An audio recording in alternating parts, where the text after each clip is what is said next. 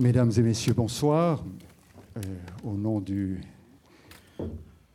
à la fois du Collège des Bernardins, euh, son département de recherche en éthique biomédicale, et puis le petit groupe de travail euh, en bioéthique du diocèse de Paris, présidé par Monseigneur Petit, ici présent.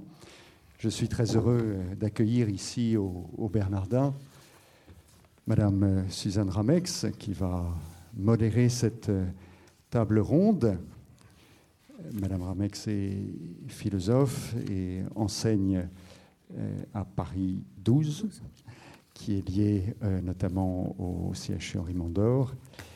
Et elle nous fait l'honneur de modérer cette, table ronde, cette rencontre entre le professeur Schneves et M. Jean-Claude Guilbeault. Je laisserai à Madame Ramex le soin de les présenter un peu plus sur ce thème tout à fait important. Euh, amélioration de l'espèce, progrès pour l'humanité, pour l'interrogation. Jusqu'où est-ce qu'on est dans le thérapeutique? Où est-ce qu'on passe à l'amélioration? Et quel, jusqu'où est-ce que dans, une, dans un esprit de société libre, jusqu'où on peut aller? Quelles sont les questions que l'on doit se poser? Sans plus attendre, je donne euh, la parole à Madame Ramex. Merci beaucoup. Voilà, donc, euh, Monseigneur, Messieurs les organisateurs, Mesdames, Messieurs, bonsoir.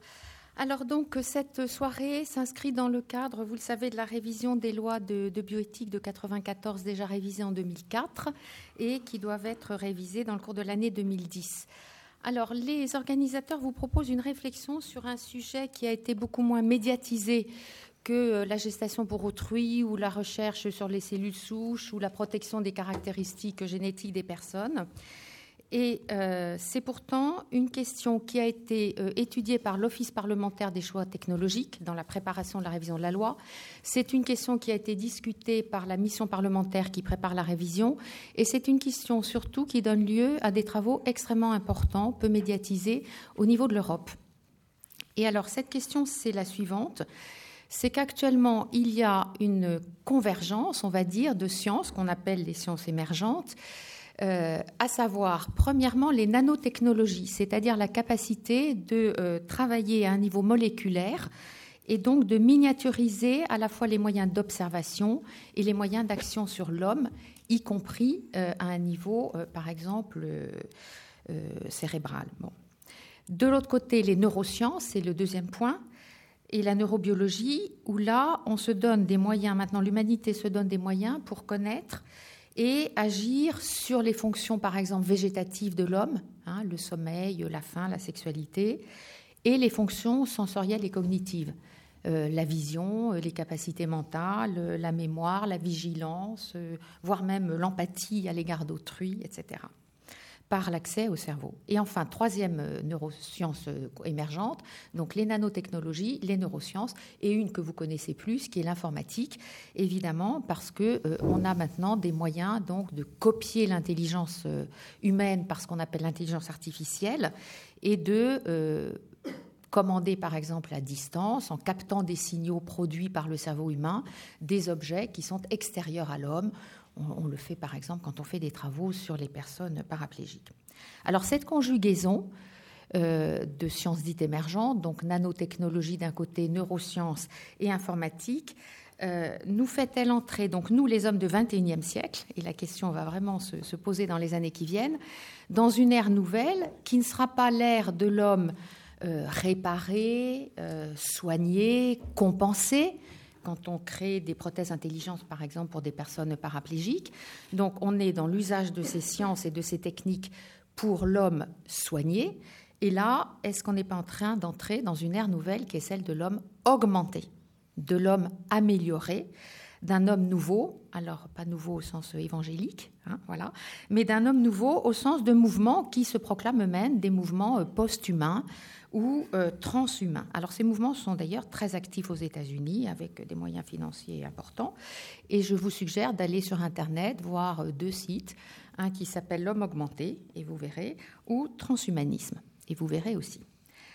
Alors, que penser de, ces, de cette question-là? Alors évidemment, ce soir, il ne s'agit pas pour nous, bien entendu, euh, de remettre en cause dans un discours, on va dire, technophobe, hein, les progrès, bien sûr, de ces sciences et de ces techniques qui apportent et qui apporteront, nous l'espérons tous, beaucoup de choses aux malades. Hein. vous savez qu'une très grande partie des dépenses de santé en France sont liées au handicap et à la maladie neurologique. Hein. Il ne s'agit pas non plus de jouer à se faire peur inutilement, euh, ce qui serait une façon de fuir des questions euh, sociales et politiques qui se posent aussi bien dans notre pays ou dans le monde et qui sont graves.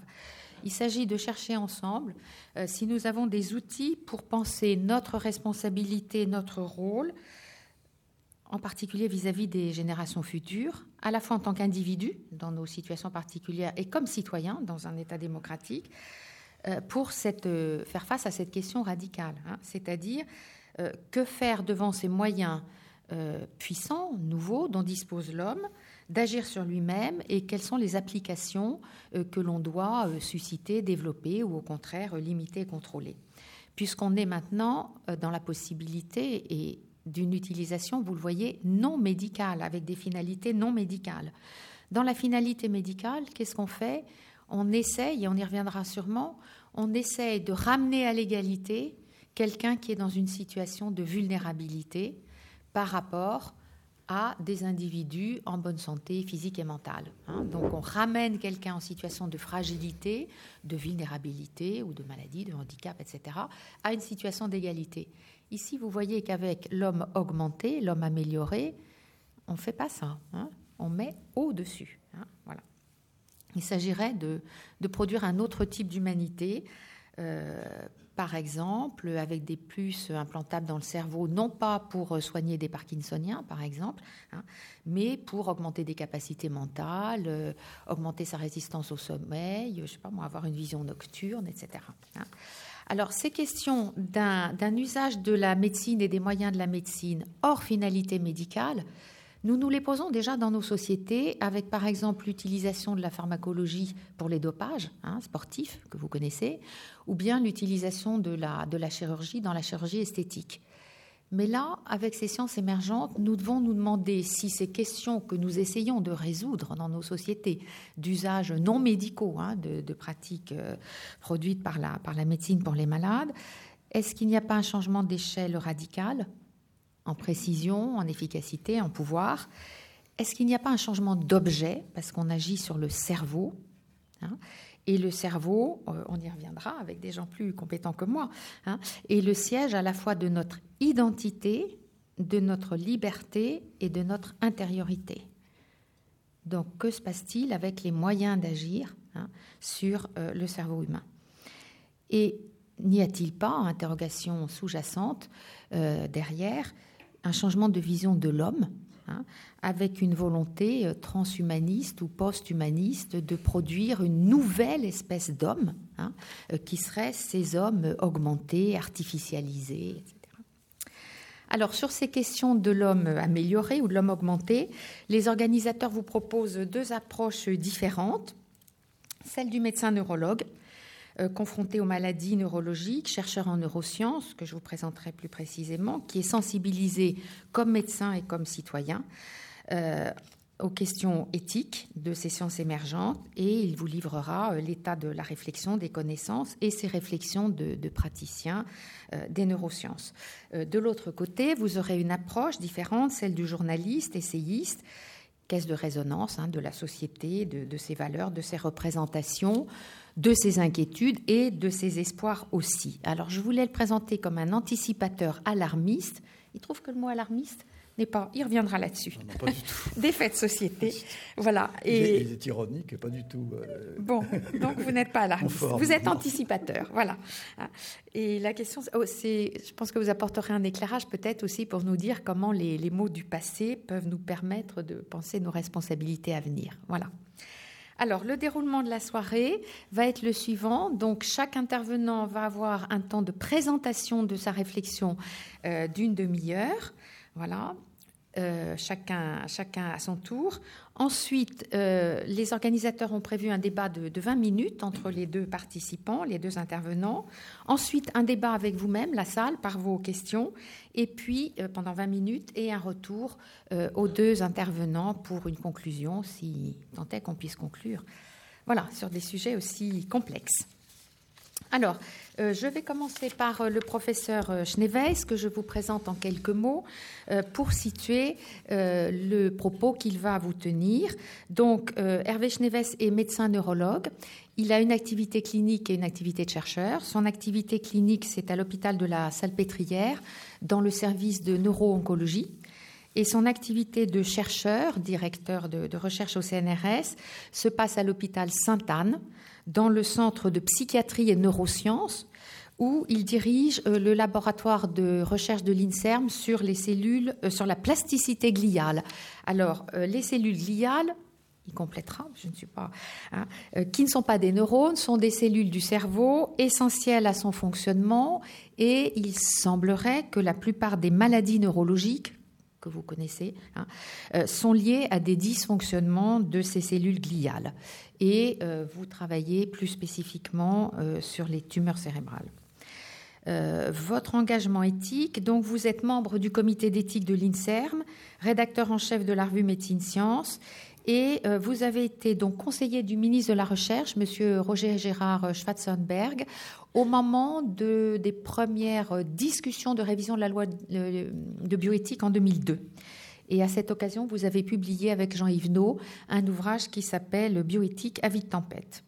Alors plus récemment, et sur notre sujet, vous avez publié donc un ouvrage qui s'appelle Neurosciences et neuroéthique, euh, sous-titré Des cerveaux libres et heureux.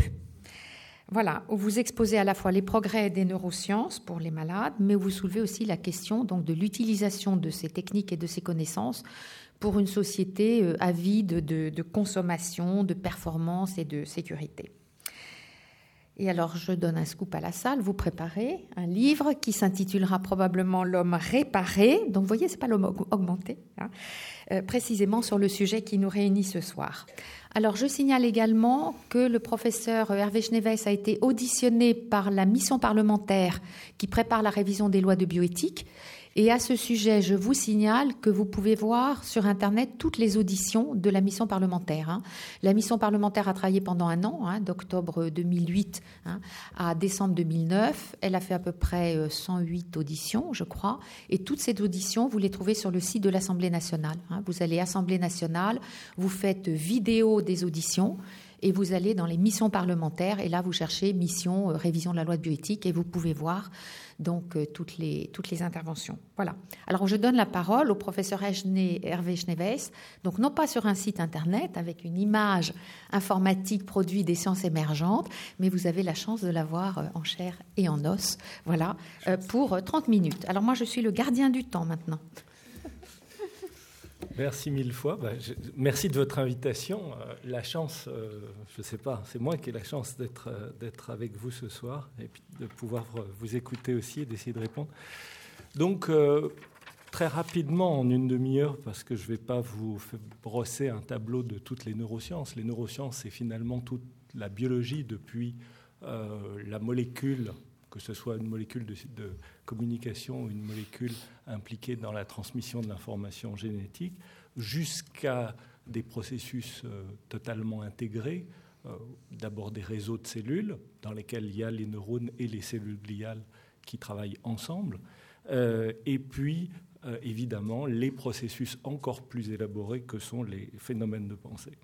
Le thème de la soirée étant cette frontière entre euh, réparation et amélioration, euh, je dirais que c'est là-dessus que j'essaierai de, focaliser l'attention et d'essayer de fixer quelques points de réflexion par rapport à ce qu'on peut connaître aujourd'hui de mode de fonctionnement de notre cerveau par rapport à la pensée et par rapport à cette vision de l'amélioration. Et d'un côté, j'essaierai d'en montrer certaines naïvetés, de l'autre côté, euh, comment, malgré ces naïvetés, ça peut remettre en question euh, notre humanité sous la forme de comment nous nous pensons, parce que comment fonctionne notre cerveau. Alors la chose est importante parce que j'ai un certain nombre de collègues qui, dans la revue Nature en décembre 2008, euh, ont appelé à un usage responsable des processus d'amélioration cognitive. Donc si vous voulez le trouver. C'est euh, le premier auteur est Henri Grilly, G-R-2-E-L-Y, en décembre 2008 dans la revue Nature. Alors, moi, je voudrais qu'on essaye de réfléchir ensemble ce soir sur la question du sens de cette amélioration. Est-ce qu'il ne s'agit que d'évaluer des performances, c'est-à-dire trouver des moyens de mesure et mettre un certain nombre de chiffres? Est-ce qu'il ne s'agit que de limiter des effets toxiques de certaines substances On connaît les drogues euh, qui peuvent donner ou des accoutumances ou des destructions du cerveau. Si les drogues deviennent sûres, est-ce que du coup la question du sens tombe? Je ne crois pas parce que ces différents procédés, je vais essayer de vous le présenter, s'inscrivent dans une vision déterministe et dans une vision qui cherche toujours à être prédictive de la biologie.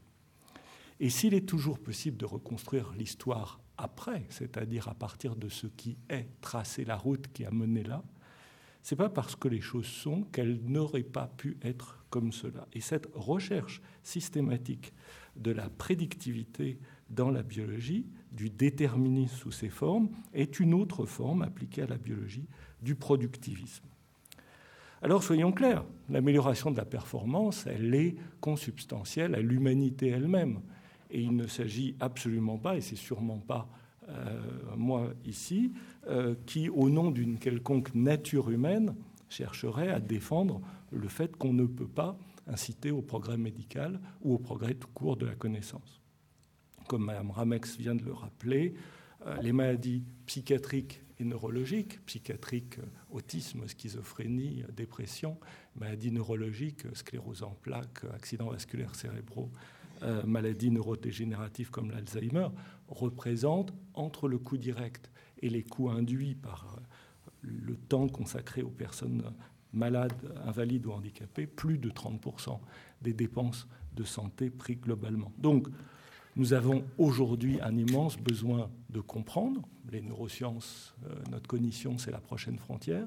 Et nous avons un immense besoin de pouvoir soigner euh, pour ces raisons. Alors, est-ce que du coup, il faut accepter la possibilité et l'amélioration comme une évidence? Euh, Est-ce que finalement, il n'y a pas d'autre destin pour cela que nous? Alors, je crois qu'il faut se méfier de l'ivresse technique et se méfier des a priori. Cette ivresse technique, soyons clairs, on n'a pas eu besoin de ça pour euh, les grands massacres qu'ont connus l'humanité depuis son aube, et y compris les grands massacres de, euh, du XXe siècle. Alors il faut rappeler que l'eugénisme, qui fait si peur et qui a été appliqué euh, souvent pour des techniques de procréation, a fait des centaines de milliers de victimes dans des États démocratiques, les États-Unis, la Scandinavie, la France, non seulement avant-guerre, mais encore jusque dans les années 60, quand des campagnes énormes de stérilisation des malades mentaux ont été menées parce que la maladie mentale était considérée comme une tare probablement transmissible sur un plan génétique et donc il fallait empêcher les tares de se transmettre. C'est tout un courant défendu, par exemple en France, pour balayer devant notre porte, par des eugénistes comme Alexis Carrel, prix Nobel pour ses travaux magnifiques de biologie sur la biologie du développement. Donc il n'y a pas les bons d'un côté, les méchants de l'autre. Nous, ou nos parents, ou des collègues ont pu faire partie aussi à un moment donné de ces gens aveuglés par l'idéologie et parce qu'ils étaient aveuglés par d'un côté l'idéologie, de l'autre côté une ivresse technique, ont pu se laisser mener à des abus euh, tout à fait condamnables, ou en tout cas qui doivent nous mener maintenant à une réflexion beaucoup plus approfondie sur ce que nous pouvons faire et sur ce que nous pouvons faire de nous-mêmes. Alors, commençons par le commencement. On a toujours la vision du cerveau ou du système nerveux comme le bon vieux réflexe qu'on vous a tapé quand vous étiez enfant euh, à l'école. On prend un marteau, on tape le réflexe rotulien, et là, il y a la jambe qui s'élève. Et donc, on a cette vision, il y a un signal qui arrive, il y a une intégration de ce signal, parfois simple par un simple arc réflexe, et puis une réaction. Action, intégration, réaction le cerveau ne marche absolument pas comme cela. Euh, et toutes les expériences qu'on peut faire, en particulier dans le domaine du cognitif, nous démontrent au fur et à mesure, et cela depuis maintenant près de 30 ans, que nous sommes dans une constante anticipation et que nous sommes dans l'essentiel dans une activité inconsciente, pas inconsciente au sens psychanalytique, mais inconsciente au sens que la plupart de nos actions sont faites en absence d'une prise de conscience de ces actions, euh, parce qu'une toute petite fraction nécessite probablement un ajustement entre l'anticipation et la réalité. Alors un exemple, c'est euh, l'expérience il y a maintenant 30 euh, ans de l'IBE. On place des gens devant une horloge, donc il y a les secondes qui s'égrènent au fur et à mesure que l'aiguille bouge, et puis on leur dit, voilà, au moment où vous allez prendre la décision, vous allez appuyer sur un bouton. Il y a un certain temps de réaction, évidemment, entre la, prise de décision et, le bouton. Mais vous nous direz quand vous avez pris la décision, et puis on enregistrera. Et puis, évidemment, sur le cortex, sur le, le scalp, on met des électrodes d'enregistrement pour voir dans les régions où se prépare le mouvement combien de temps a été mis entre le moment où la personne a pris sa décision et le moment où il y a eu une préparation, puis l'action de mouvement. Et l'expérience, refaite des milliers de fois depuis, démontre que le potentiel de préparation au mouvement survient en moyenne 300 à 500 millisecondes avant le moment où la personne dit qu'elle a pris sa décision. Ça veut dire qu'évidemment, la décision a été prise par notre système nerveux d'une façon d'abord inconsciente qui a amené à la préparation à l'action, puis Ceci est venu dans le champ de conscience puisqu'il y avait une demande de l'expérimentateur. Notre cerveau passe son temps à anticiper.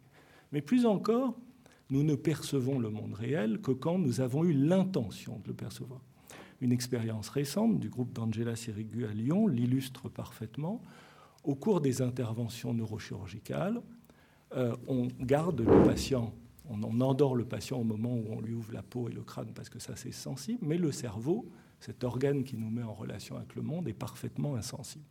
Et donc ensuite, on réveille les patients pour que quand on enlève une tumeur, par exemple, on n'enlève pas des zones importantes pour la motricité ou pour la parole. On essaye de préserver le plus possible le tissu fonctionnel. Eh bien, le groupe lyonnais a utilisé ce paradigme pour pouvoir tester un mouvement très simple, celui de la main. Vous pouvez stimuler la région motrice du cortex, donc comme on a un cerveau euh, inversé, c'est le cortex gauche qui dirige la main droite. Et si vous demandez à la personne, quand vous avez stimulé le cortex, si la main a bougé, la personne vous dit je ne sais pas ou non, probablement pas. Elle est réveillée. Elle pourrait avoir une sensibilité qui vienne des articulations. Comme on lui masque la main, elle ne sait pas.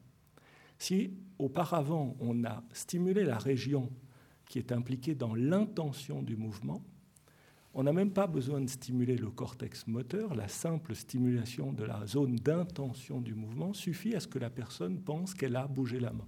Ou que quand on lui fait bouger la main en stimulant après le cortex euh, moteur, elle dise oui, j'ai bougé la main. Donc pour percevoir, il faut aussi avoir eu l'intention de percevoir. Anticipation, intentionnalité. À partir de là, la grande question est de savoir, quand on va parler de performance cérébrale, de quelle performance allons-nous parler De quelle quantification? Et on sait qu'il y a des choses qui peuvent se quantifier de façon simple, par exemple l'acuité visuelle. Si vous n'avez pas 10 dixièmes, vous pouvez avoir une diminution de votre acuité visuelle, vous pouvez avoir 7 dixièmes, 8 dixièmes, et des lunettes ou des lentilles peuvent rétablir la norme à 10 dixièmes. Là, vous avez un observable et un mesurable simple. On sait par contre que dans les activités beaucoup plus sophistiquées, que sont les activités cognitives, prenons la plus classique, la plus courante, la mémoire, plus ne veut pas dire mieux. Euh, on a la nouvelle célèbre de, de Borges qui s'appelle euh, Funès ou la mémoire. Euh, c'est dans la série des récits alpha, je vous recommande. Mais on a aussi des observations d'hypermnésique, en particulier par un philosophe, par un neurologue russe qui s'appelait euh, Luria, qui a rapporté plusieurs patients, et en particulier un très célèbre qui s'appelle Serechashvili. Et l'observation, c'est que ces gens ont des mémoires prodigieuses, mais comme ils accumulent sans jamais se focaliser ou se concentrer sur rien, ce sont des gens très malheureux qui ratent leur vie, pas une réussite particulière. Et on se rend compte que plus ne veut pas forcément dire bien ou mieux.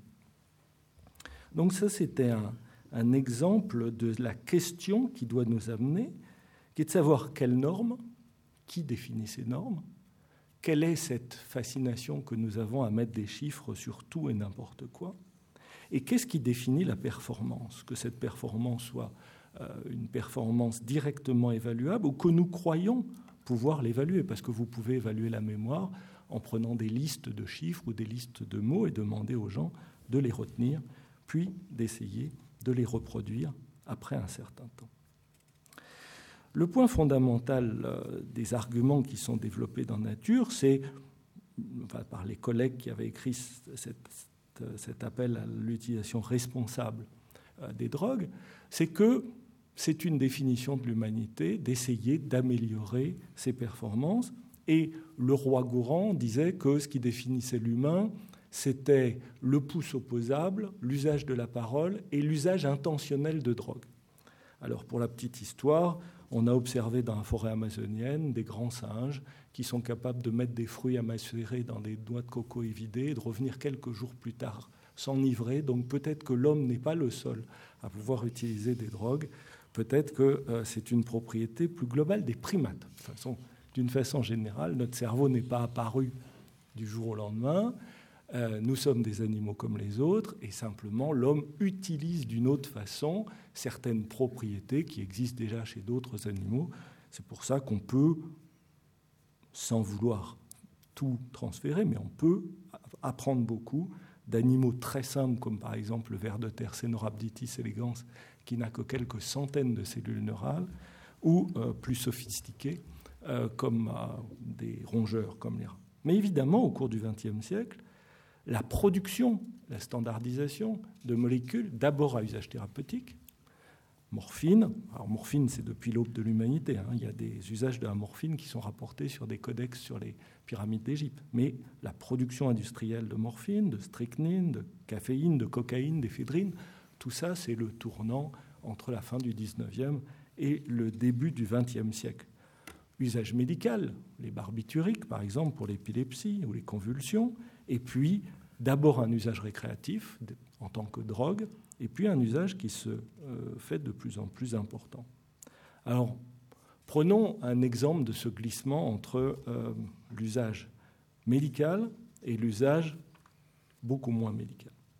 Euh, comme on n'a pas trop de temps, je vais juste en prendre un, celui d'une molécule qui s'appelle le modafinil, qui est utilisé dans une maladie génétique rare qui s'appelle la narcolepsie cataplexie, qui est une maladie où les gens s'endorment brutalement et pour lesquels il y a un handicap réel, un danger réel et un handicap social que vous imaginez. Euh, au cours des années 80, une société française a réussi, les laboratoires à la fond ont réussi à trouver une molécule qui arrivait à lutter contre ces crises d'endormissement brutaux.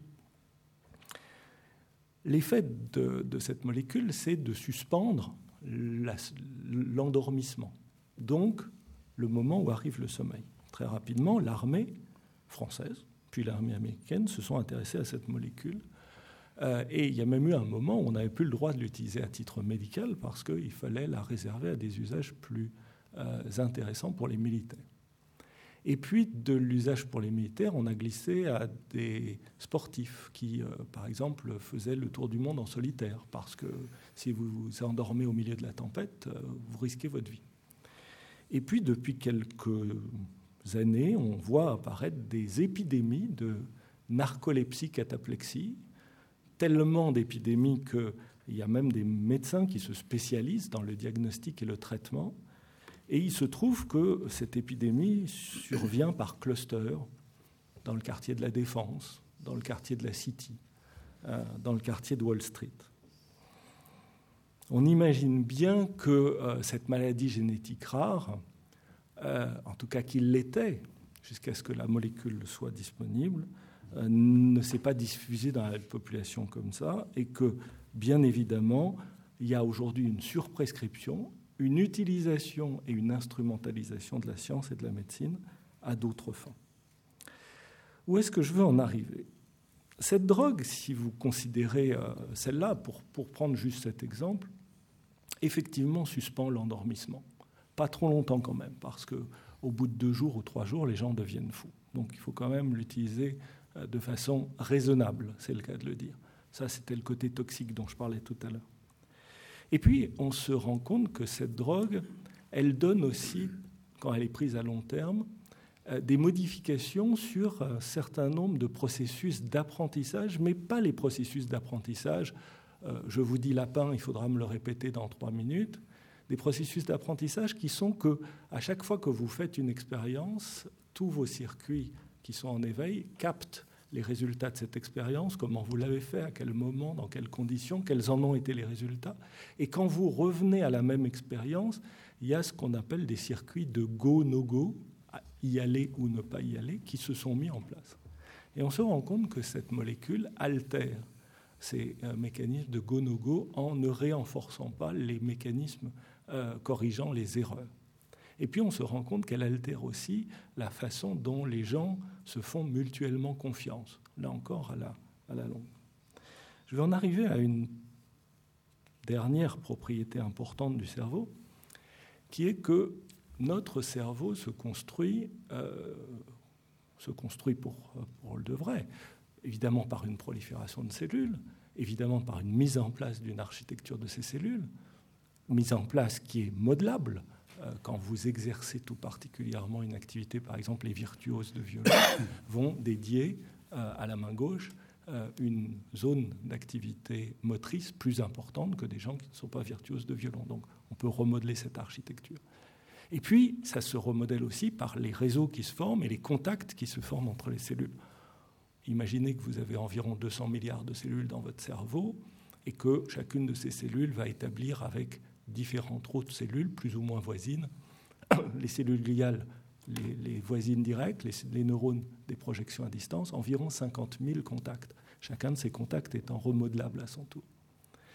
Eh bien, la construction de ce cerveau et cette construction au quotidien, elle se fait dans l'interaction que nous avons avec notre environnement. L'un des grands troubles chez les enfants autistes, c'est l'incapacité de capturer le regard de l'autre et à travers cette incapacité de capturer le regard de l'autre, une perturbation de tous les mécanismes de reconnaissance du visage, puis les mécanismes d'interaction sociale. Toute notre construction commence par une interaction sociale et par la possibilité d'exister dans le regard de l'autre.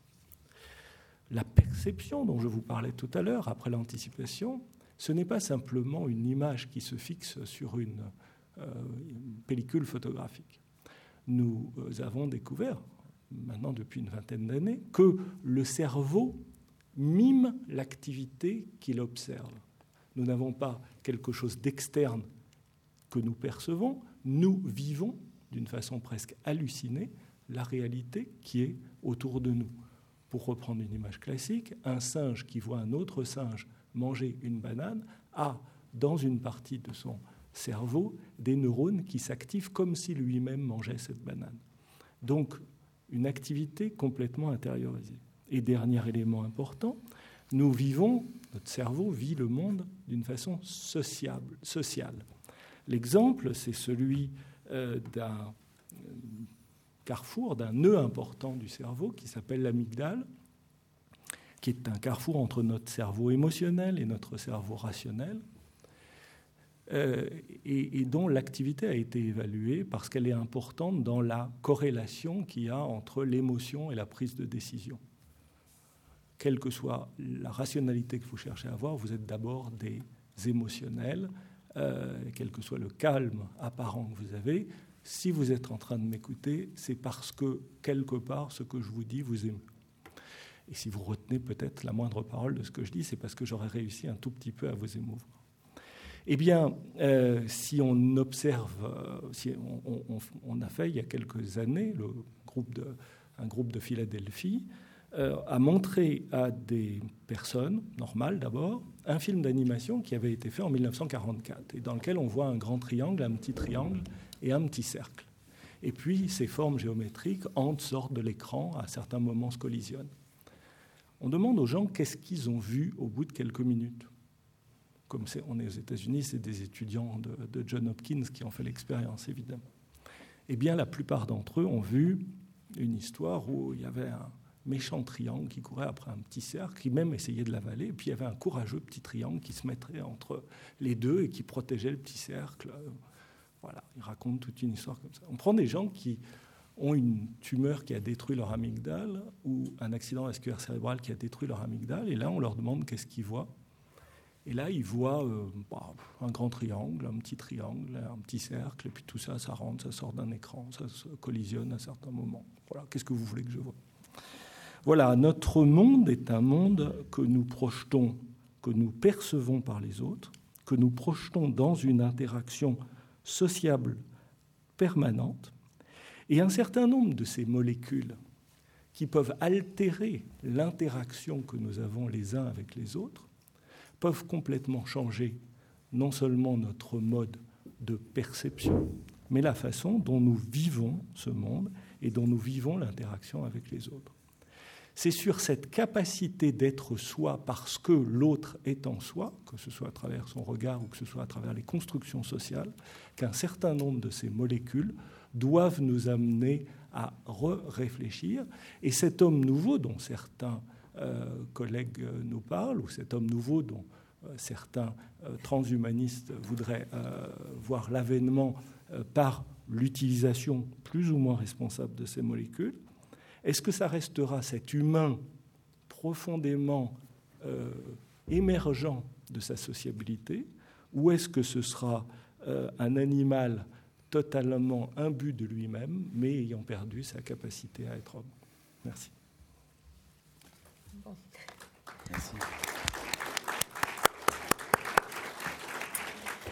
Alors, on vous laisse sur cette interrogation euh, troublante. Voilà. Et euh, je vais donner donc euh, la, parole maintenant à Jean-Claude Guillebeau pour une approche différente de cette problématique donc de, l'homme, de l'homme augmenté, modifié, amélioré. Voilà. Alors d'abord en quelques mots, vous êtes donc écrivain, essayiste, journaliste. Vous avez été journaliste au Monde et au Nouvel Observateur. Vous écrivez également dans l'hebdomadaire La Vie. Vous avez dirigé Reporters sans frontières et vous avez été euh, lauréat du prix Albert Londres. Donc ça, c'est votre activité de journaliste. D'ailleurs, vous parrainez l'agence de presse associative qui s'appelle Reporter d'Espoir. Et vous êtes membre du conseil de surveillance du groupe de presse Bayard. Mais outre votre pratique de reporter et vos ouvrages, vous avez publié de nombreux ouvrages à ce titre-là, vous vous interrogez sur la modernité depuis votre livre, si je ne me trompe, La trahison des Lumières, euh, sous-titré précisément euh, Enquête sur le désarroi contemporain, que vous ne cessez de creuser. Et c'est d'ailleurs un ouvrage qui avait reçu le prix Jean-Jacques Rousseau, donc qui s'inscrit bien dans une réflexion euh, politique d'essayiste sur la, la réflexion sur la modernité en passant ensuite par des ouvrages que beaucoup connaissent, La tyrannie du plaisir ou La refondation du monde. Et vous venez de publier en 2008 un ouvrage peut-être utopique, je ne sais pas, qui s'intitule donc Le commencement d'un monde vers une modernité métisse, où vous battez en, brèche cette hypothèse dont vous avez sûrement entendu parler les uns et les autres, euh, d'un choc des civilisations, hein, et vous annoncez au contraire une culture monde globalisée, euh, métisse, pacifique. Alors, pour résumer très vite, voilà, c'est le sous-titre en tout cas, une, une modernité métisse. Voilà. Mais alors l'ouvrage qui nous intéressera le plus ici ce soir, c'est celui que vous avez écrit sous le titre Principe d'humanité, euh, avec en écho deux autres ouvrages où vous dites L'homme est-il en voie de disparition ou bien l'homme est-il encore humain? Alors dans cet ouvrage, le principe d'humanité écho au grand livre de Hans Jonas, Le principe responsabilité.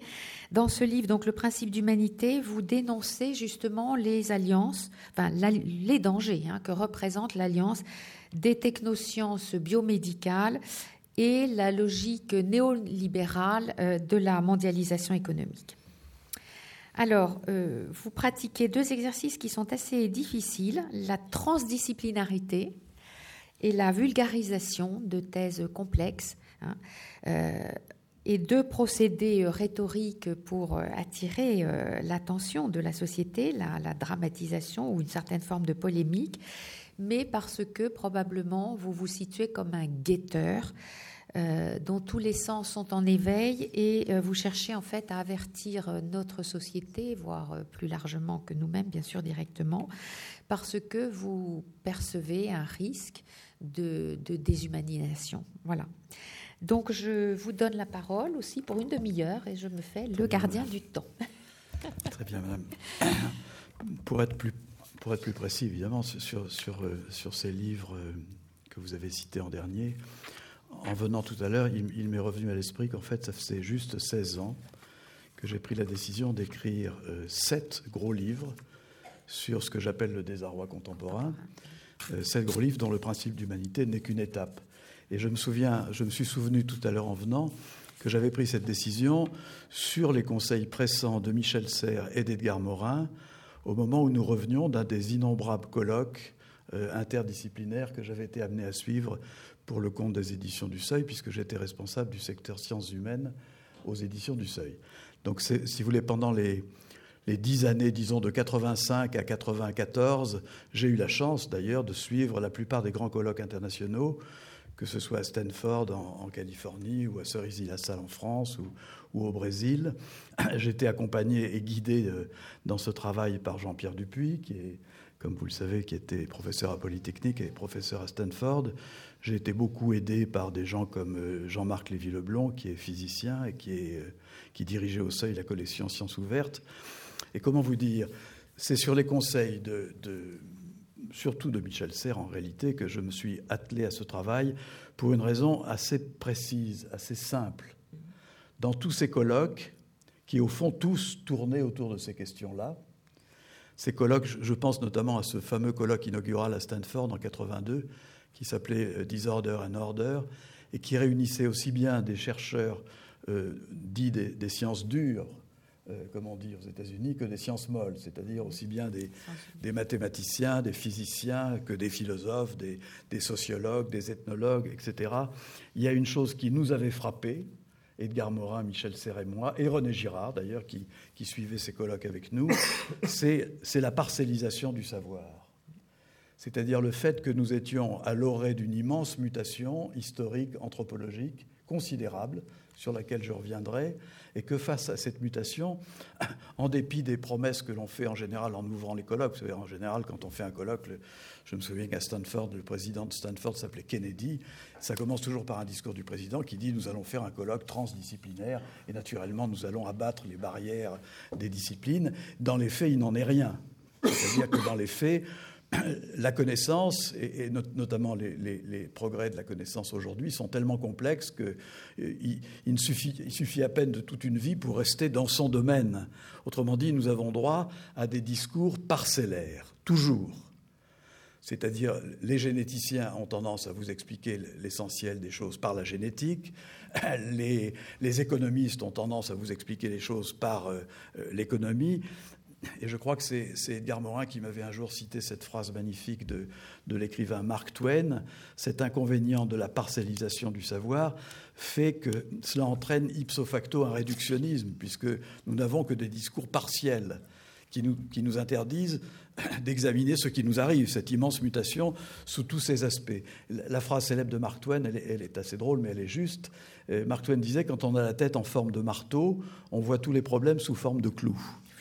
Et c'est l'impression que je retirais de ces colloques, c'est qu'au fond, nous avions entendu euh, des, chercheurs qui étaient les meilleurs dans, leur catégorie, qui étaient les meilleurs marteaux, si j'ose dire, de leur catégorie, et qui savaient mieux que personne taper sur leurs clous. Mais pour le reste, faire circuler la connaissance, éclairer les concepts d'une discipline à l'autre, c'est quelque chose qui nous est de plus en plus difficile. Et c'est pour ça que euh, c'est Michel Serres qui un jour m'avait dit, mais Jean-Claude, toi qui, qui n'as pas et toi qui peux échapper au corporatisme universitaire, qui a tendance à assigner chacun dans sa discipline, moi qui n'étais que journaliste, je n'avais rien d'écrit sur mon front, et Michel Serres m'avait dit, tu te rends compte, tu pourras chasser sans permis sur le terrain de la connaissance. Donc tu pourras être un petit peu notre messager, tu pourras essayer de faire rebondir ce que tu entends, ce que tu apprends, ce que tu, lis, pour avoir, il ne s'agit pas de se prendre pour pic de la Mirandole, mais d'avoir une vue un peu plus globale, un peu plus synthétique. Alors, c'est ce que j'ai essayé de mettre modestement en application, en ayant très, d'ailleurs très vite, Madame, c'est pour répondre à votre petite réflexion sur alarmiste, en ayant très vite un, cap qui est tout simple.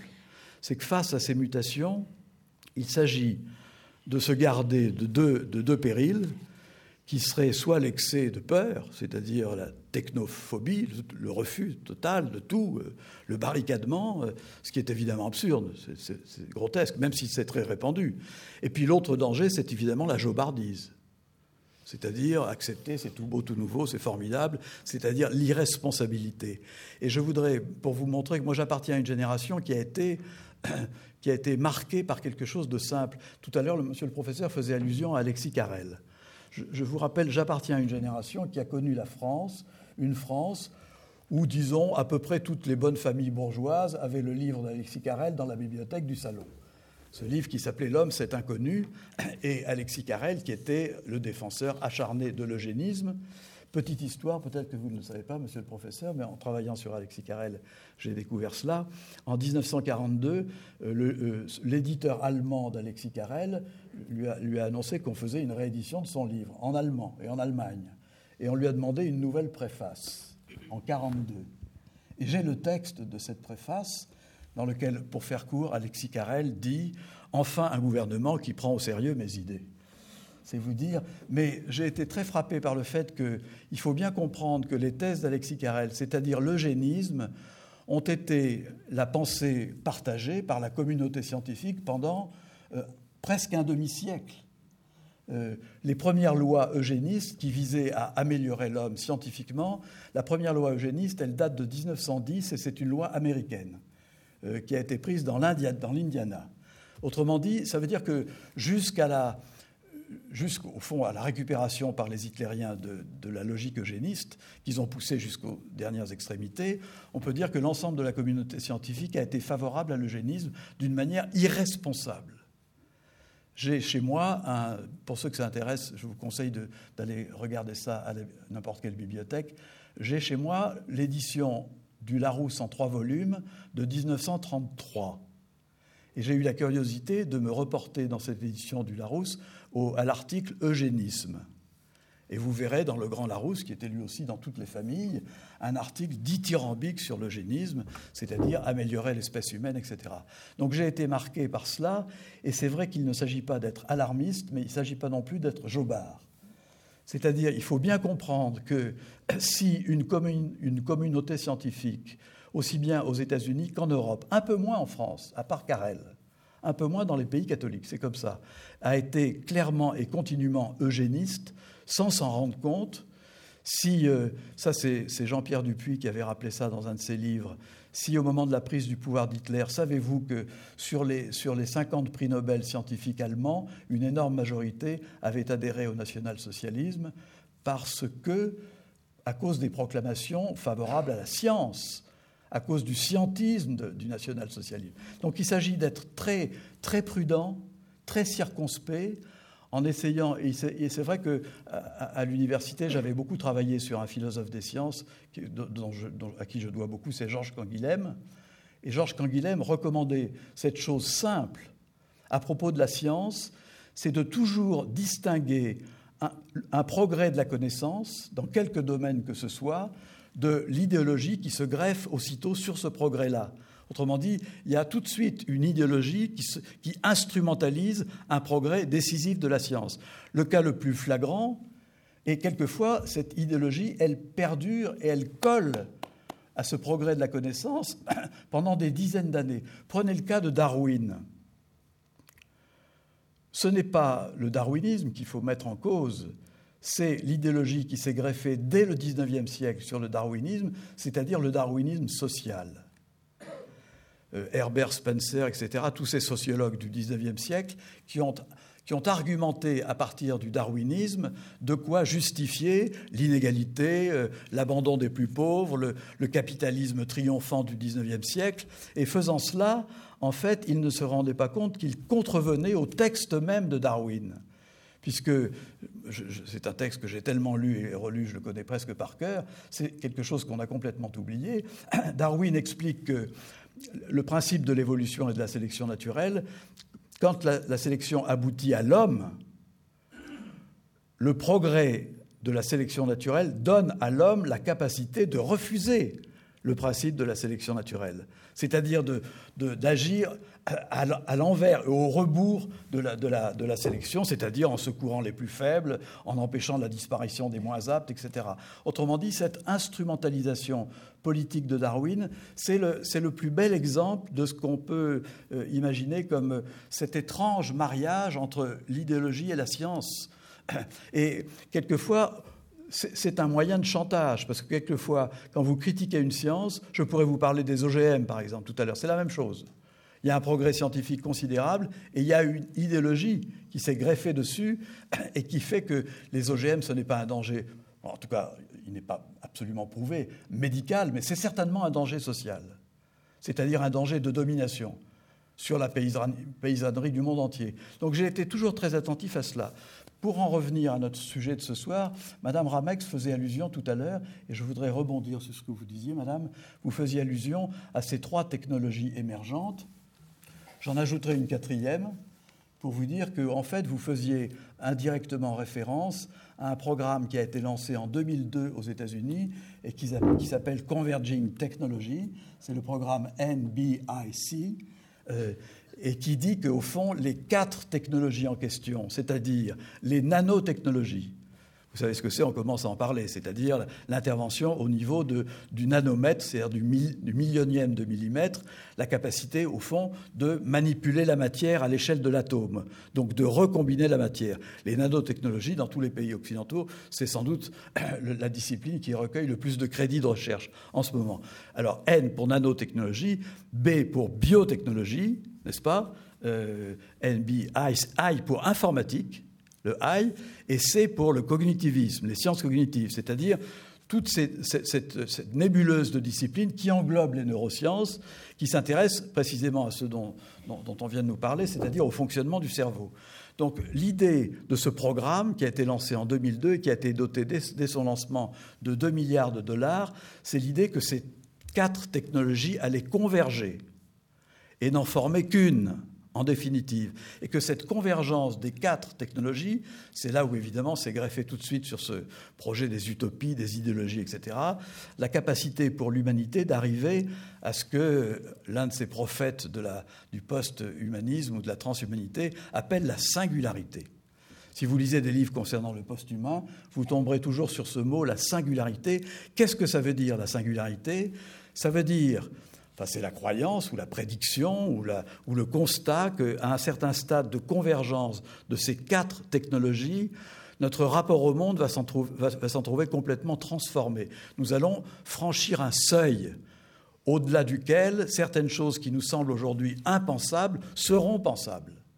Et cette singularité, c'est évidemment euh, cet horizon, cet avenir radieux, ou ces lendemains qui chantent, qu'invoquent les, idéologues du post-humain pour justifier euh, leur, entreprise. Je, vous rappelle, enfin vous le disiez, Madame, Madame Ramex, mais que au fond, le, la, transhumanisme, c'est non seulement un projet, c'est non seulement une utopie, c'est non seulement une idéologie, mais c'est une force grandissante aux États-Unis, il y a l'International Association pour Transhumanist Association, qui est, qui, est, qui est, très puissante, qui reçoit des, des, millions de dollars. Il y a beaucoup de post-humanistes en France aussi.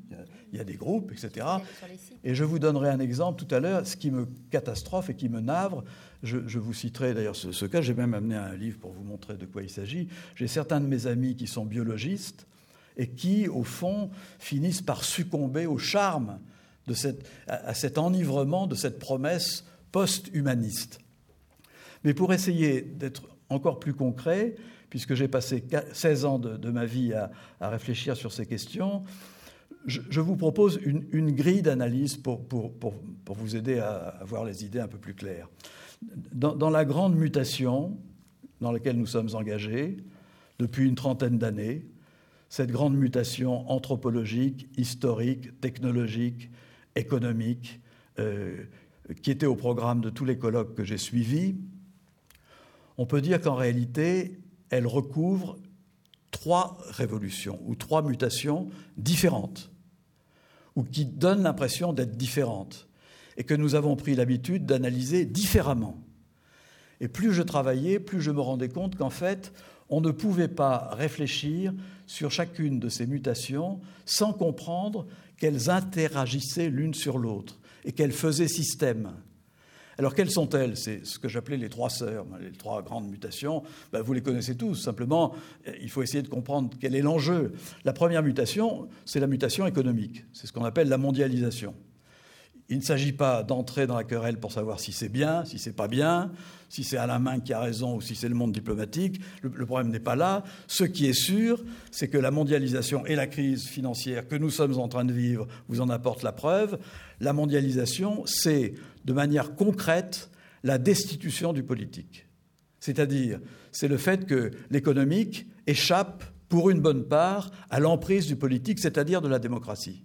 Regardez aujourd'hui comme nos, hommes politiques courent derrière les marchés financiers pour tâcher de les réguler. Regardez les difficultés que rencontre même le président de la superpuissance américaine, M. Barack Obama, pour simplement mettre au pas les banques et mettre au pas ce qu'on appelle maintenant dans la presse américaine les banksters en référence à gangster.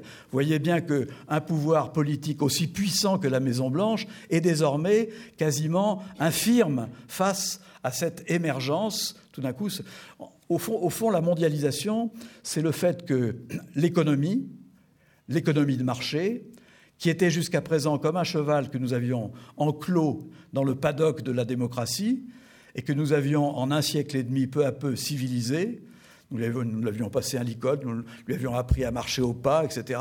Le cheval s'est échappé du paddock et il cavale à travers le monde. Et nos gouvernements, c'est-à-dire la volonté politique, la volonté démocratique, est un petit peu comme un cavalier qui a été jeté le cul dans la sûre et qui court derrière le cheval pour lui repasser un licol. Quand on vous dit il faut moraliser les marchés financiers, c'est ça.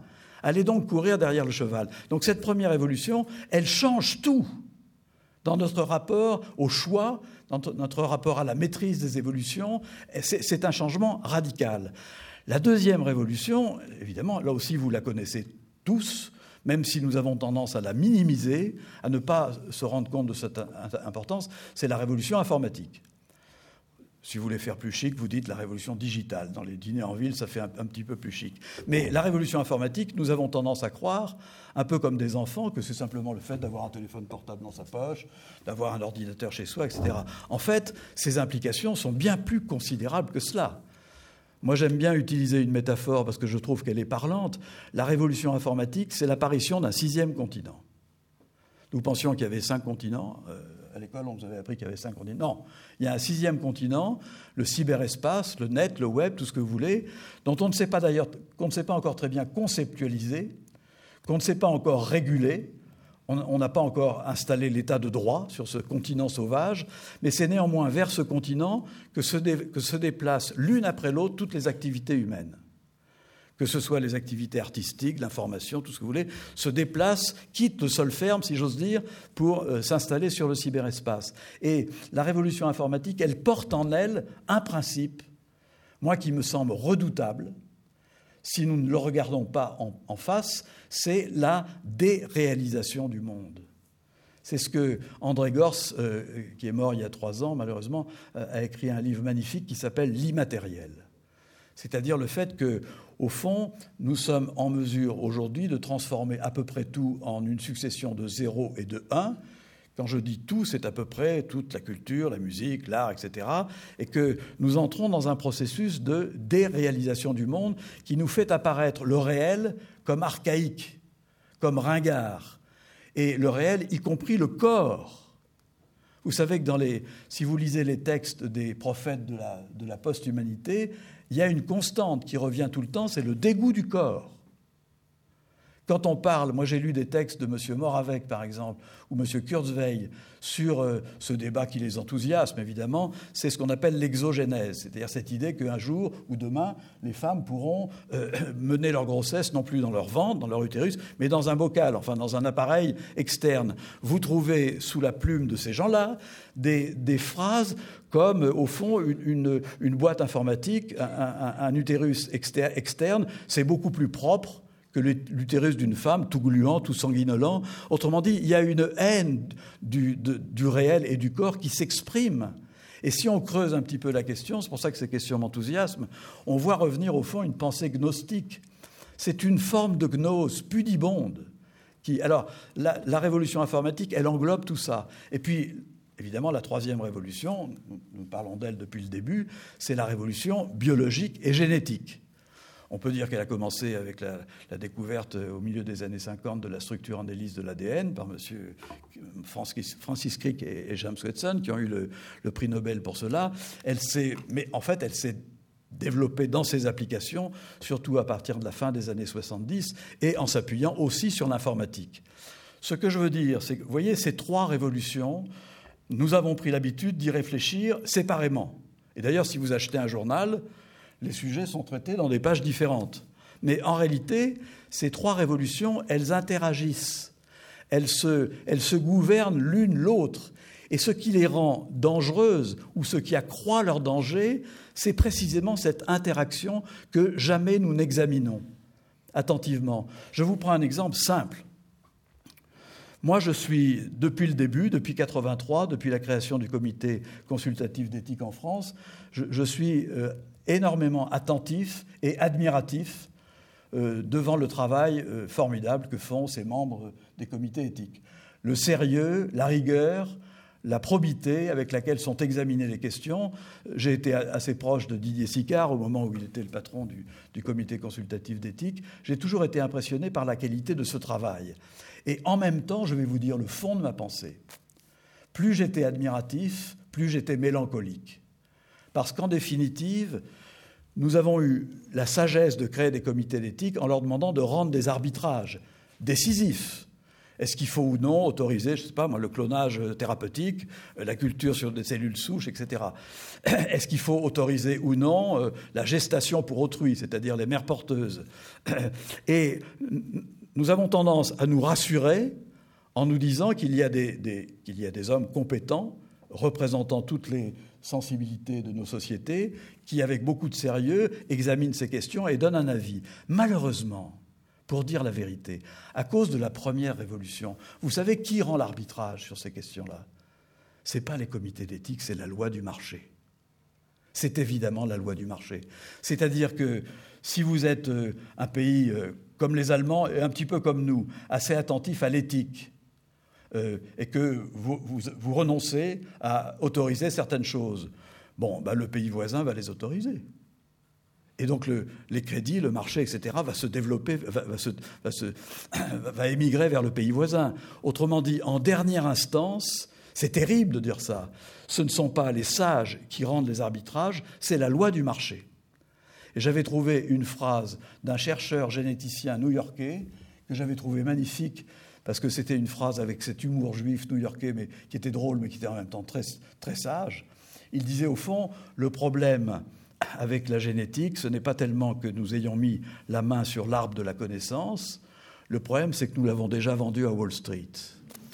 Ça voulait dire, ça voulait dire que le problème, ce n'était pas la découverte, le problème, c'était l'arraisonnement de la science par une autre logique.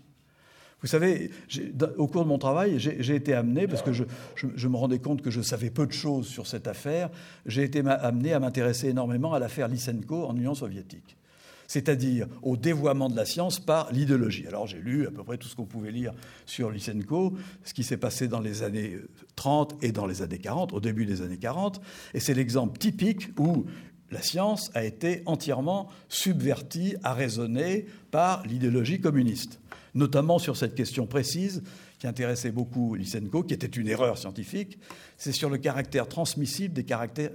sur le côté transmissible des caractères acquis c'est-à-dire le néo-lamarckisme, puisqu'évidemment, comme le projet des, communistes était de forger un homme nouveau, il fallait que cet homme nouveau puisse être transmis, puisse, être, puisse avoir des enfants. Donc sur cette querelle précise, ce délire scientifique de Lysenko, il, est intéressant à voir et, il ne fait pas seulement sourire puisqu'il a abouti, surtout à partir des années, du début des années 40, il a abouti à la mise en prison, voire à l'exécution de certains scientifiques dissidents. Autrement dit, il y avait beaucoup de violence là-dessus.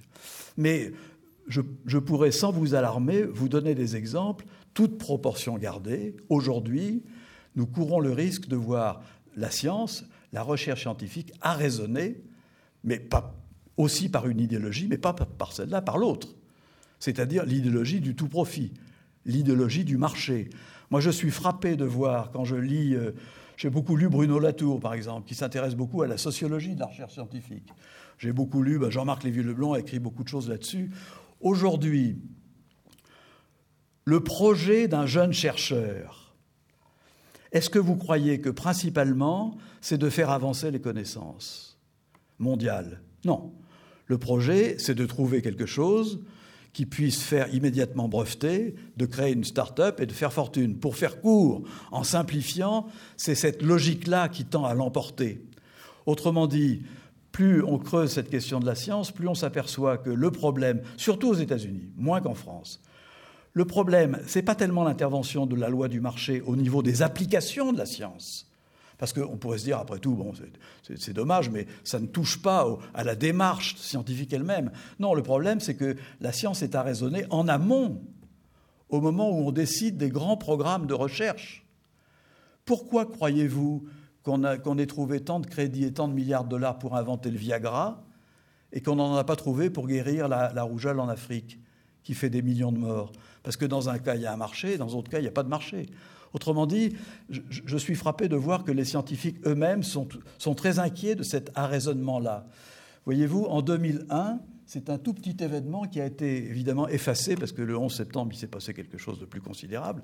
Mais je me souviens qu'une une, deux semaines avant le 11 septembre, j'avais été frappé de voir que trois des plus grandes revues scientifiques américaines, Nature, enfin les grandes revues scientifiques américaines, avaient éprouvé le besoin de publier un éditorial commun, ce qui n'est pas rare, ce qui n'est pas très fréquent pour des revues qui sont en, compétition. Et que disait cet éditorial, que j'ai évidemment dans mon ordinateur? C'est un éditorial pour dénoncer la mainmise de l'argent sur la recherche scientifique. Venant des Américains, euh, publié dans les grandes revues scientifiques, c'est pour vous dire qu'il y, a, un, risque, un risque réel. Autrement dit, j'ai toujours eu la conviction plus j'avance et plus je pense cela, qu'il fallait que nous apprenions à raisonner sur ces trois mutations en les mettant ensemble, en montrant à quel point elles interagissent, elles s'influencent l'une de l'autre. Et c'est pour ça que je vais faire sursauter probablement mes deux voisins, mais dans le principe d'humanité, j'avais, j'avais écrit trois pages pour dire que j'étais assez réticent devant le terme bioéthique parce que l'utilisation systématique de ce terme bioéthique laisserait entendre que les questions bioéthiques, c'est un domaine à part, qui ne concerne que le rapport avec la génétique, etc., alors qu'en réalité, les choix, les arbitrages que nous avons à rendre, ils concernent l'homme tout entier, l'homme dans son ensemble.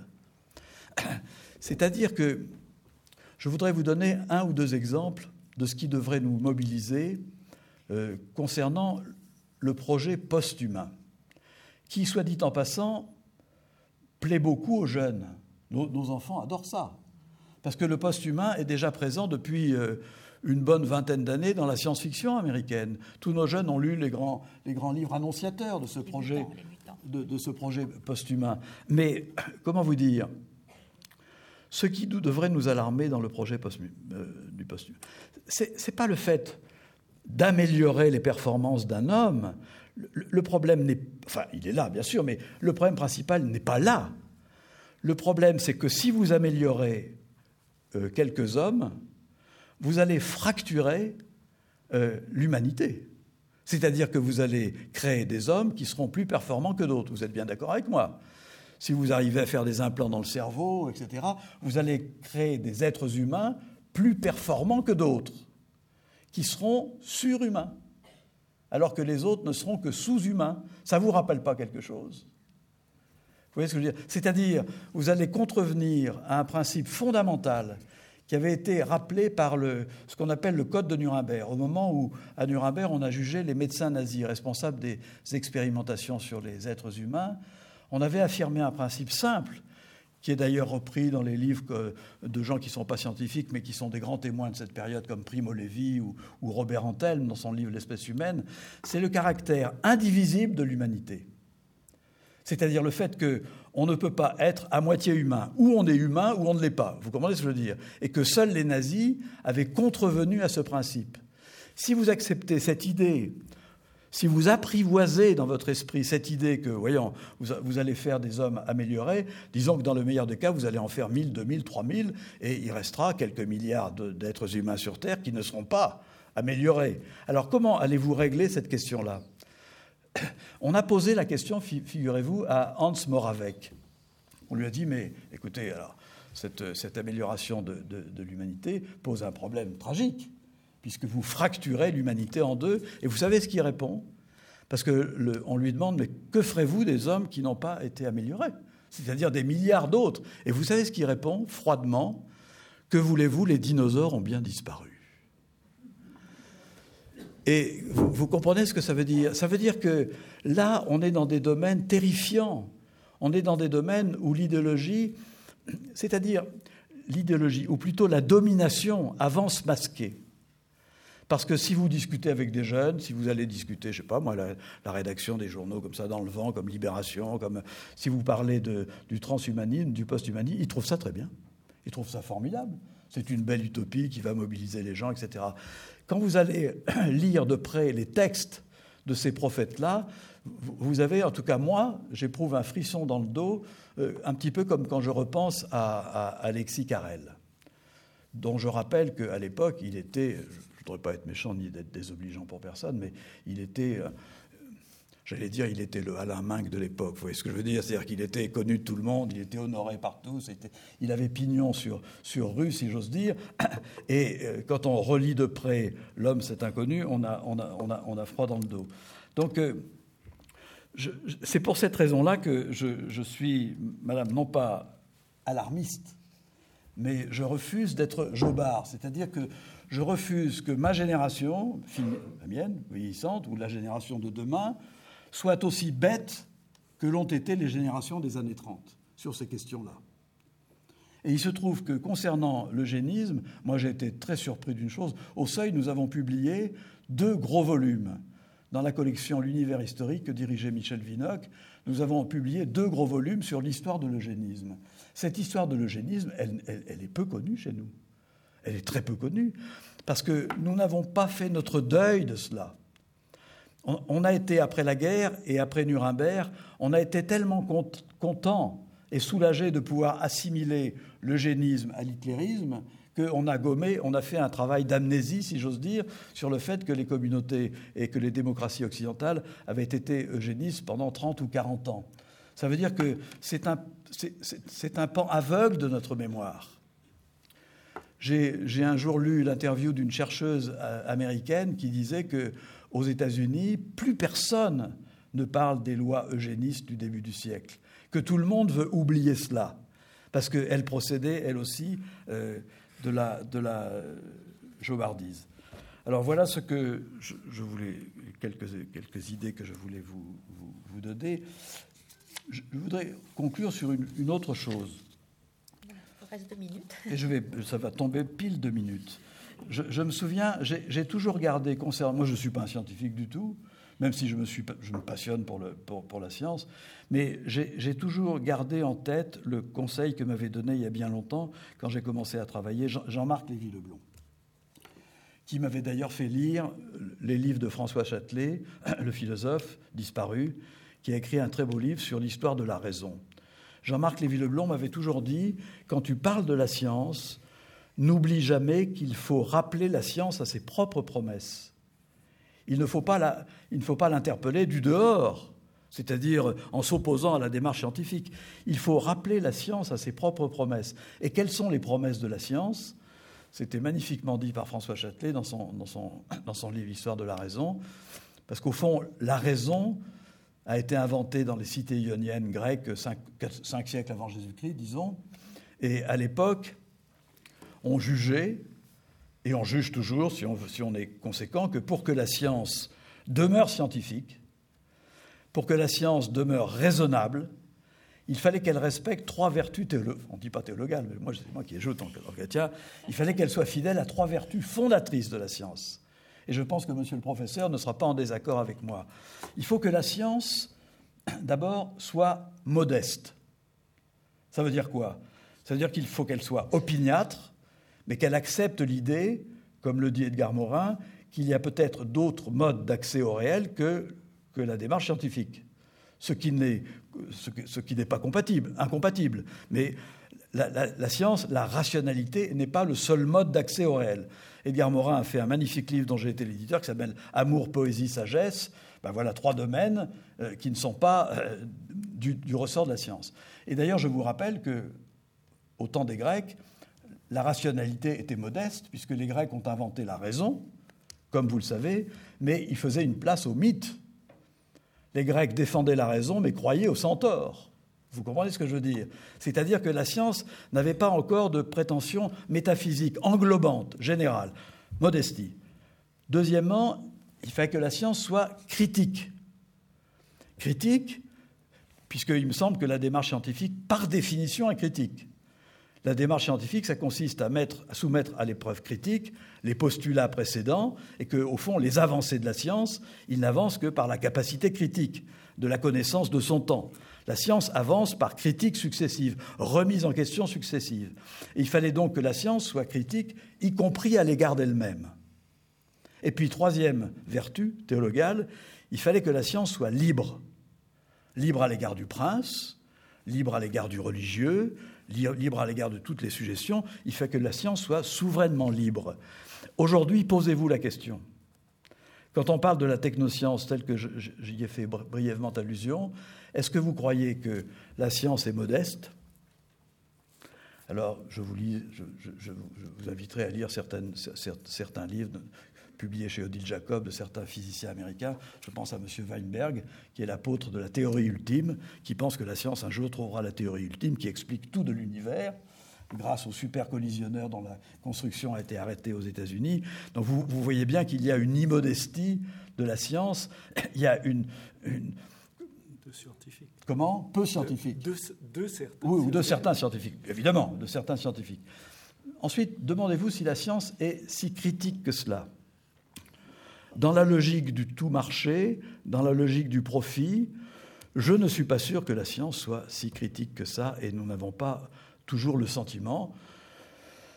Je ne veux pas être, euh, j'allais dire du mal de Claude Allègre, mais je m'en dispenserai, mais vous voyez à qui je pense. Et puis ensuite, demandez-vous si la science est libre. Ben, je crois qu'elle a un problème de liberté avec le marché. Autrement dit, rappeler la science à ses propres promesses, c'est l'interroger de cette façon-là ce qui évidemment vous, vous, évite d'être technophobe ou d'être alarmiste. Il s'agit de rappeler la science à ses promesses. Et puis un mot pour finir, parce que c'est quelque chose qui me frappe. J'ai encore lu un livre qui a été publié au début de l'année d'un jeune généticien de Grenoble c'est le fait, j'ai lu souvent ça sous la plume de Jean-Pierre Dupuis, sous la plume de Henri Atlan, sous la plume de euh, qui d'autre, de quantité de, scientifiques. Je ne dis pas ça, évidemment, je parle des jeunes chercheurs. Tous s'inquiètent. Des très jeunes chercheurs.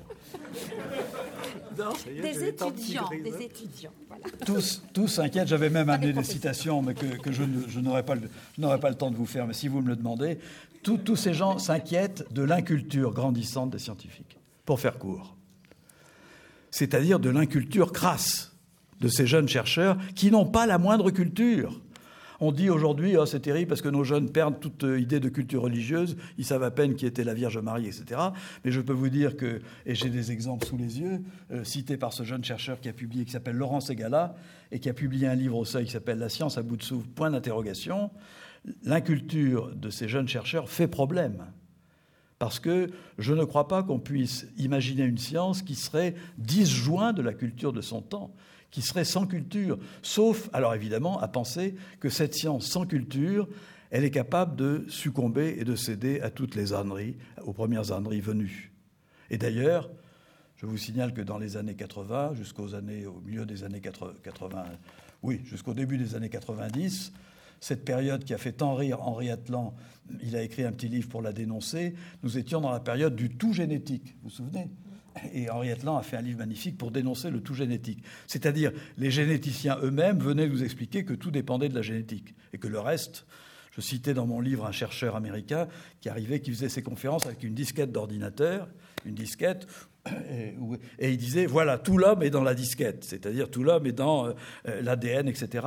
Vous vous souvenez qu'ils avaient même réussi à convaincre un peu M. Sarkozy, qui pensait que l'ADN des enfants en bas âge déterminerait s'ils seraient ou non criminels. C'est vous dire la prégnance des sottises, même sur les, sur les plus hauts magistrats d'un pays euh, aussi important que la France. Merci.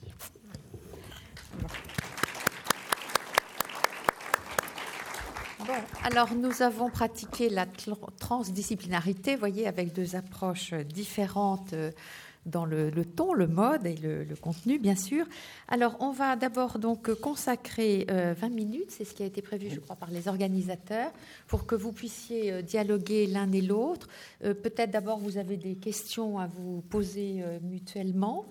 Et puis, je crois que ce serait intéressant de voir si vous avez des, points de convergence ou de divergence sur euh, finalement ce, risque du post-humanisme et des moyens dont nous disposons euh, dans une société euh, démocratique ou, je ne sais pas, dans la science elle-même, pour que les, les, réponses nous soient accessibles. Voilà.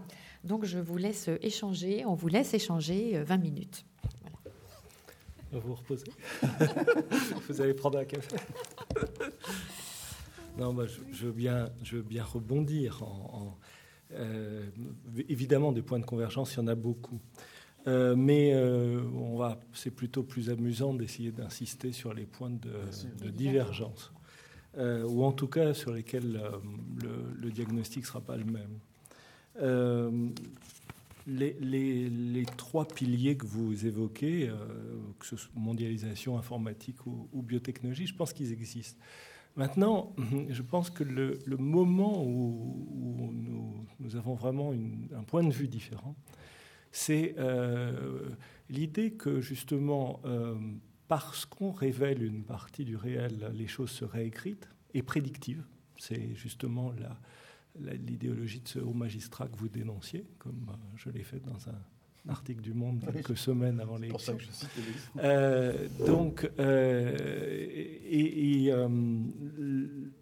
et, justement le fait que tout dépend du moment où nous vivons, de l'histoire de chacun d'entre nous. Et je crois que là-dessus, alors, c'est pas une question d'optimisme ou de pessimisme, mais je crois que à chaque instant, où effectivement cette mondialisation ou cette informatique euh, vont chercher à tirer parti avantage et, évidemment avantage productiviste, financier, monétaire de la situation. Le génie humain, au sens euh, de l'intelligence qui se met en œuvre, on parle de nos jeunes, euh, j'en ai deux à la maison maintenant qui sont des grands ados, et qui sont capables euh, de chatter sur leur ordinateur en même temps qu'ils parlent au téléphone, en même temps que la, télévision est allumée, euh, et, en même temps quand même que quand je leur dis bonjour, ils sont capables de se rendre compte que quelqu'un est rentré dans la pièce. Enfin, pas toujours, mais... Dans leur cyberespace.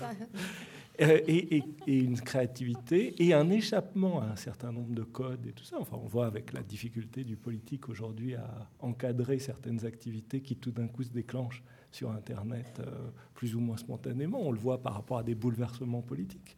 Euh, le président Obama, c'est un pur produit de la technologie Internet et d'une nouvelle stratégie d'interaction politique et de médiation politique. Donc, euh, l'avenir n'est pas écrit, pour reprendre un, autre titre de, de livre célèbre, justement parce que tout ce que montre la biologie aujourd'hui. Pourquoi les généticiens ont été les premiers à dénoncer l'usage abusif de la génétique? C'est parce que, au-delà de la double hélice, aujourd'hui, on a cet univers incroyable de l'épigénétique qui apparaît.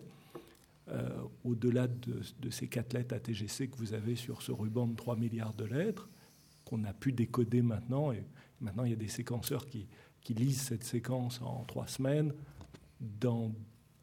4-5 ans, il y en aura qui pourront peut-être le lire en deux minutes. Donc, c'est plus le problème de lire le génome. Par contre, aujourd'hui, on est déjà dans les marques que l'histoire de la cellule, de l'individu imprime sur ce génome, marques au niveau de l'ADN lui-même, marques au niveau de protéines autour desquelles l'ADN s'enroule, qu'on appelle des histones, ce code histone qui comporte déjà 50 modifications connues, qui peuvent être à plus ou moins longue durée.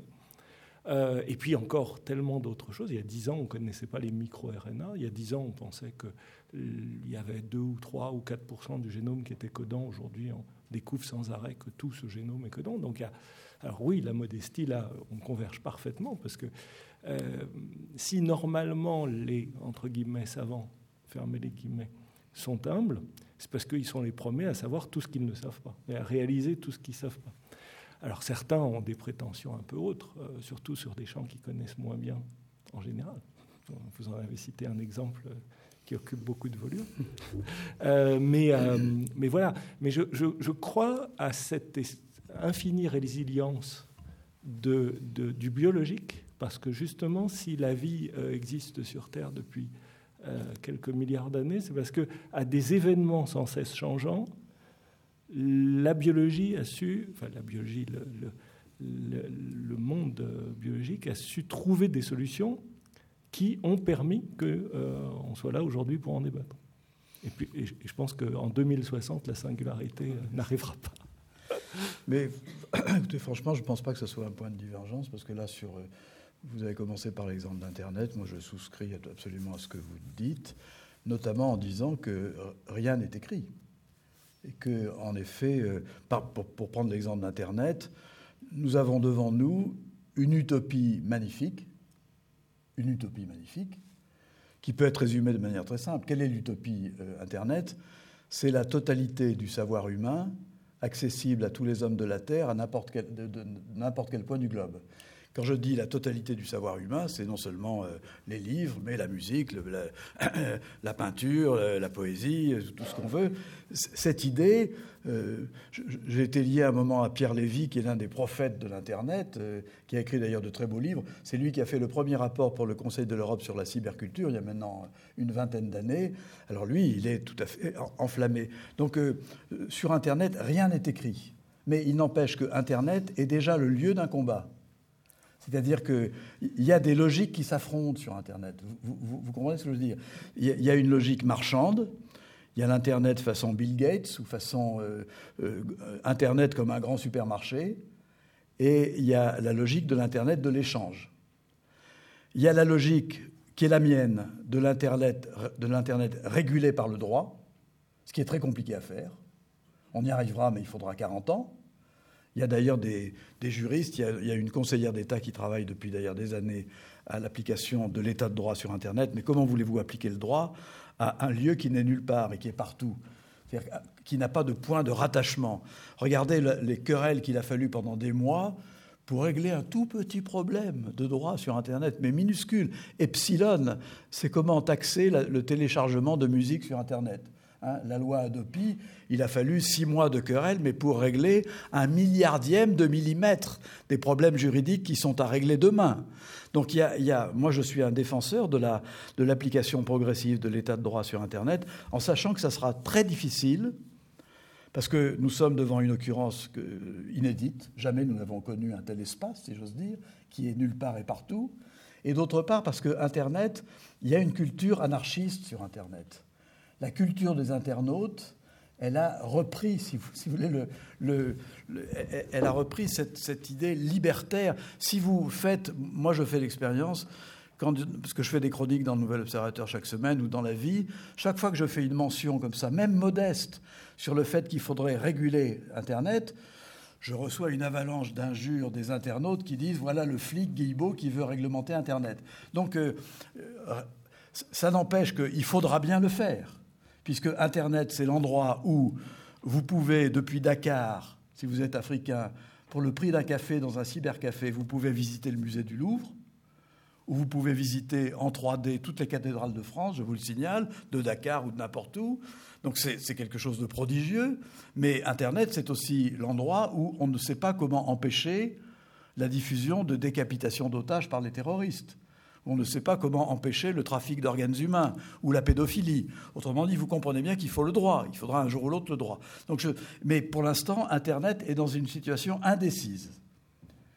Il est pour le moment à la fois producteur, enrichissant et destructeur. Euh, aussi bien, moi qui suis journaliste, la presse écrite a été détruite et en, train d'être détruite par Internet, mais destructeur pour une bonne part. Je ne suis pas sûr que la politique y gagne tellement, mais c'est autre chose. Mais sur ce principe de l'indécidabilité, je suis bien d'accord avec vous. Sauf que, je voulais vous citer, je n'ai pas eu le temps, les prophètes du post-humain, notamment Moravec ou Kurzweil, euh, mais aussi d'autres, Rémi Sussan, enfin il y en a d'autres, ils contestent la volonté même de maîtriser les choses. Ils contestent la maîtrise. Mais, je, crois que c'est là, c'est là où va se, c'est là où va se jouer la bataille. C'est-à-dire qu'au fond, au fond, si on revient à la question, pour pour euh, m'aventurer hors de, de champ de ma compétence, mais il faut quand même essayer de faire semblant d'avoir un peu plus euh, que, que du savoir technique. Euh, il y a 50 ans presque maintenant, euh, Anna Arendt euh, disait il faut rien moins que penser ce que nous faisons. Quand elle opposait l'animal laborance avec l'homo faber, le, le, fait de simplement faire des gestes qui ne mènent à rien, qui sont de la dispersion d'énergie. Et je vous rappelle que Anna Arendt avait écrit La condition de l'homme moderne juste après le elle dit que ce qui a déclenché l'écriture du livre, c'est euh, la réaction des gens devant le Spoutnik, devant le bip bip. Euh, c'est-à-dire que les gens étaient émerveillés, euh, émerveillés par la prouesse technique, et tout d'un coup, pour elle, ça a été de dire mais comment peut-on s'émerveiller à quitter la Terre, quitter hmm. de là d'où on est. Ça, ça, ça, repose un peu sur cette euh, idée aussi de, de l'exogénèse ou cette idée euh, de la norme technique infinie. Parce qu'il y a, y a peut-être euh, ce dégoût du corps, mais il y a aussi cette idée totalement fausse de, la norme infinie. Parce que comme, comme Henri Atlan d'ailleurs l'écrit dans, dans l'utérus artificiel, bon, ça sera, ça sera parfaitement équilibré. Ça, il y aura la température, il y aura la sécurité, il n'y aura pas de virus, il n'y aura, il y aura pas de bruit, ou il y aura les bruits calibrés qu'on mettra, etc. Mais, euh, mais il n'y aura plus toute cette, euh, tout, tout, ce bruit, toute cette... Bah, cet échange entre le fœtus et sa mère. Voilà, tout, cette, tout cet incroyable... Catherine Dolto a écrit des pages magnifiques là-dessus. Voilà, et puis tout cet incroyable fait du hasard qui, qui fait de chacun de nous, y compris des jumeaux, des individus différents. Donc, donc c'est une quête infinie de la norme et de la technique, mais qui, qui n'a pas de sens même au regard de la biologie. Mais monsieur le professeur, vous citiez Anna Arendt, ça tombe très bien, parce qu'il faudrait aussi citer son mari. Parce que Gunther Anders a été, pour en revenir au post-humain, je pense que c'est l'un des auteurs qui a été le plus prophétique, le plus clairvoyant, puisqu'il a écrit un livre magnifique que je vous invite à lire, enfin, que qui s'appelle L'obsolescence de l'homme. Et c'est un livre qui a maintenant euh, qui a 35 ans ou 40 ans déjà. Et dans L'obsolescence de l'homme, alors on ne parlait pas encore de post-humanité, mais en fait, il, en parle. il parle de la malédiction d'être né, euh, justement, par la procréation naturelle. C'est-à-dire de ne pas être quelqu'un qui s'est lui-même autoproduit, qui a été le résultat de l'évolution, alors qu'il y aurait l'idée que l'homme maîtrise lui-même sa propre évolution précisément par l'ectogenèse ou par les procréations artificielles. Mais pour s'en inquiéter, Ah, mais pour s'en inquiéter. Ah, je ne dis pas qu'il a été je veux dire qu'il a été, il a été prophétique sur ce terrain-là, bien sûr. Parce que, bon, quand même, ce qui, ce qui, enfin, vos positions, j'allais dire, diffèrent. Enfin, c'est ce point que j'aimerais que vous analysiez un peu. Si j'ai bien compris votre position, euh, professeur Schneeweiss, vous pensez sur cette révolution, en tout cas biologique, euh, des neurosciences ou de la nanobiologie ou nanotechnologie que finalement, euh, dans une position naturaliste peut-être chez vous, euh, la nature rétablira l'équilibre. C'est-à-dire, vous dites, mais plus de mémoire, finalement, c'est pas, c'est pas mieux. On s'apercevra que que ça marche pas. utiliser des drogues comme le modafinil, bon, bah, finalement, au bout de trois jours, de toutes les façons, il y a un déséquilibre qui se crée, il y a des risques et il y a des dangers. Donc vous, vous, comptez sur euh, l'ordre, enfin je schématise énormément, mais l'ordre naturel lui-même pour que l'homme ne sorte pas finalement, euh, même dans ses essais ou anticipations de l'homme augmenté, finalement il ira à l'échec parce que la biologie le ramènera au réel. Mais je crois que chez les, chez les fameux euh, post, post-humains ou transhumains, etc., il y a l'idée justement d'échapper à la biologie, c'est-à-dire euh, ce que nous, nous considérons être le corps ou être le soi. Euh, pour eux, c'est une idée euh, absolument réactionnaire. Ben, le soi pourra être dans le fait que vous aurez enregistré sur des disquettes toutes vos activités mentales et ensuite vos activités mentales circuleront dans le, dans le cyberespace. Et le souci d'être un soi euh, localisé dans le corps, c'est vraiment une idée pour eux euh, complètement euh, ringarde. cet autre homme, il aura peut-être aussi ce qu'on appelle un exosquelette, c'est-à-dire qu'il sera équipé de telle façon de capteurs sur son cerveau qui percevront des activités mentales qu'il a, mais ce n'est pas son corps qui fera ces activités, alors ça, c'est les travaux qu'on fait pour les personnes paraplégiques. Hein. Mais là, ici, il s'agira de construire un autre homme qui aura un exosquelette, c'est-à-dire un, robot androïde qui euh, fera ses activités à sa place, simplement parce qu'on traduira des signaux de son activité mentale, ah bah, mais qui n'a aucun besoin d'être dans un corps. Avatar, ça? Voilà, et que d'être un soi dans un corps avec une vie biologique qui nous rattache aux autres, euh, par, euh, par les liens, par les émotions dont vous parliez, par le fait que nous nous percevons ici dans cette salle, par nos, par nos regards, notre présence physique, euh, la chaleur de nos relations, etc. tout ceci, c'est une idée absolument ringarde. L'homme augmenté fuira ce si je corps. peux me permettre, madame, pour, les, pour le, ce Alors, qu'est-ce que, qu'est-ce que, vous dites à ça Pour ceux qu'on appelle les extropiens, c'est-à-dire pour ceux qui se battent, ce, fameux fantasme qu'on dit en anglais uploaded, uploaded c'est-à-dire l'idée que si on arrivait à télécharger sur une disquette d'ordinateur le contenu de notre cerveau, c'est-à-dire notre, pour eux notre conscience, en réalité, ben voilà, ça, il ne serait pas très grave que le corps disparaisse, que nous nous évadions du corps. Mais quand on regarde de près ce qu'ils écrivent, en fait, c'est un fantasme assez facile à comprendre. C'est, ce qui les obsède, c'est la finitude. le corps, pour eux, symbolise la mort symbolise la finitude.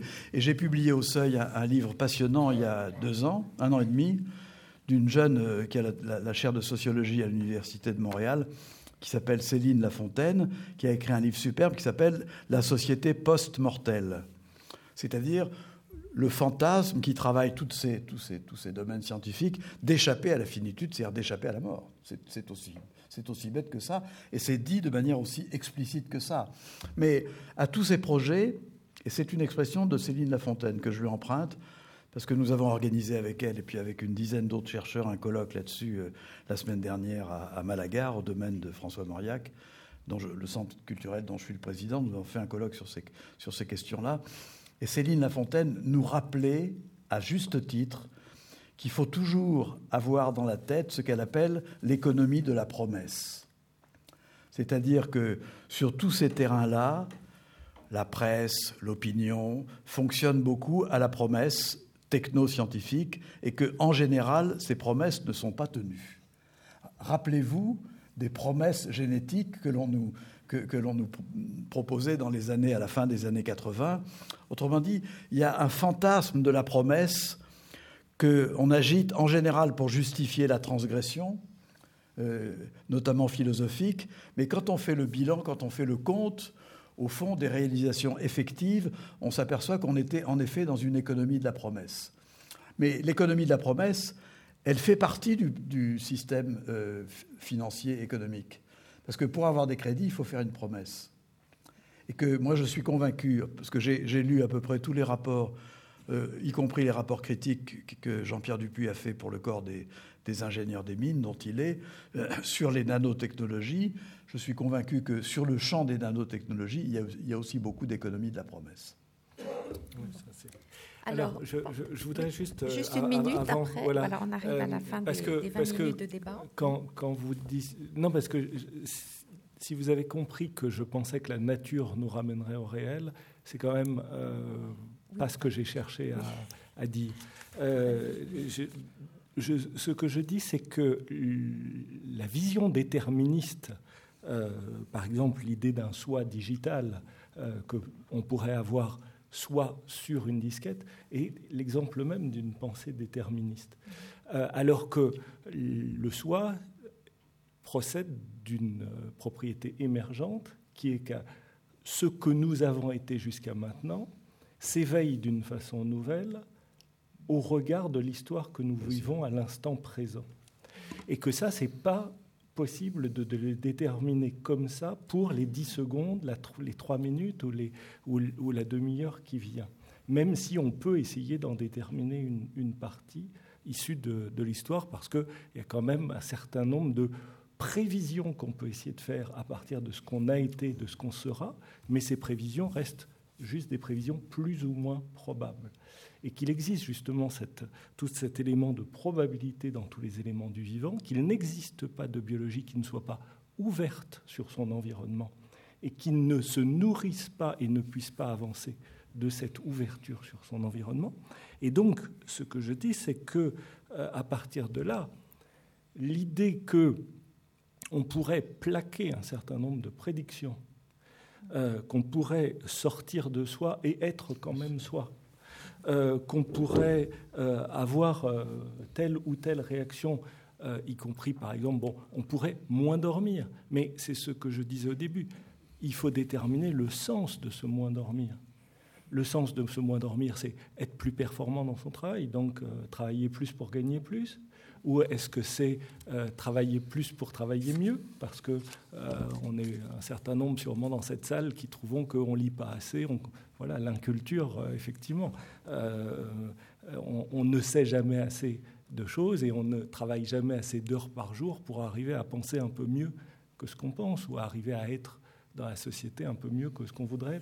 Donc, pourquoi dormir moins? Pourquoi avoir plus de mémoire? Pourquoi tel ou tel aspect des performances. Alors pourquoi ou pour qui ou voilà.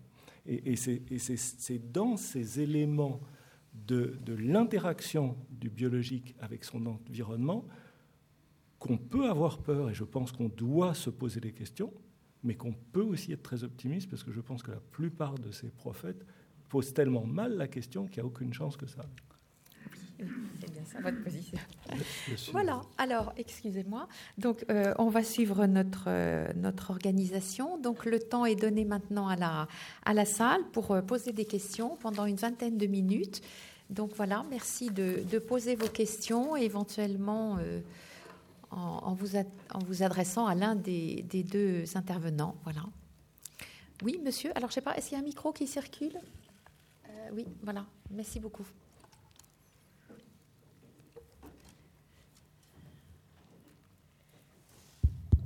Ah, il y a un autre monsieur derrière. Vous avez été. On a, les, phares dans la figure. Bonsoir, madame. Bonsoir, monsieur. Je veux savoir euh, l'avenir de l'homme. Est-ce que l'homme a-t-il un avenir? Ah, voilà.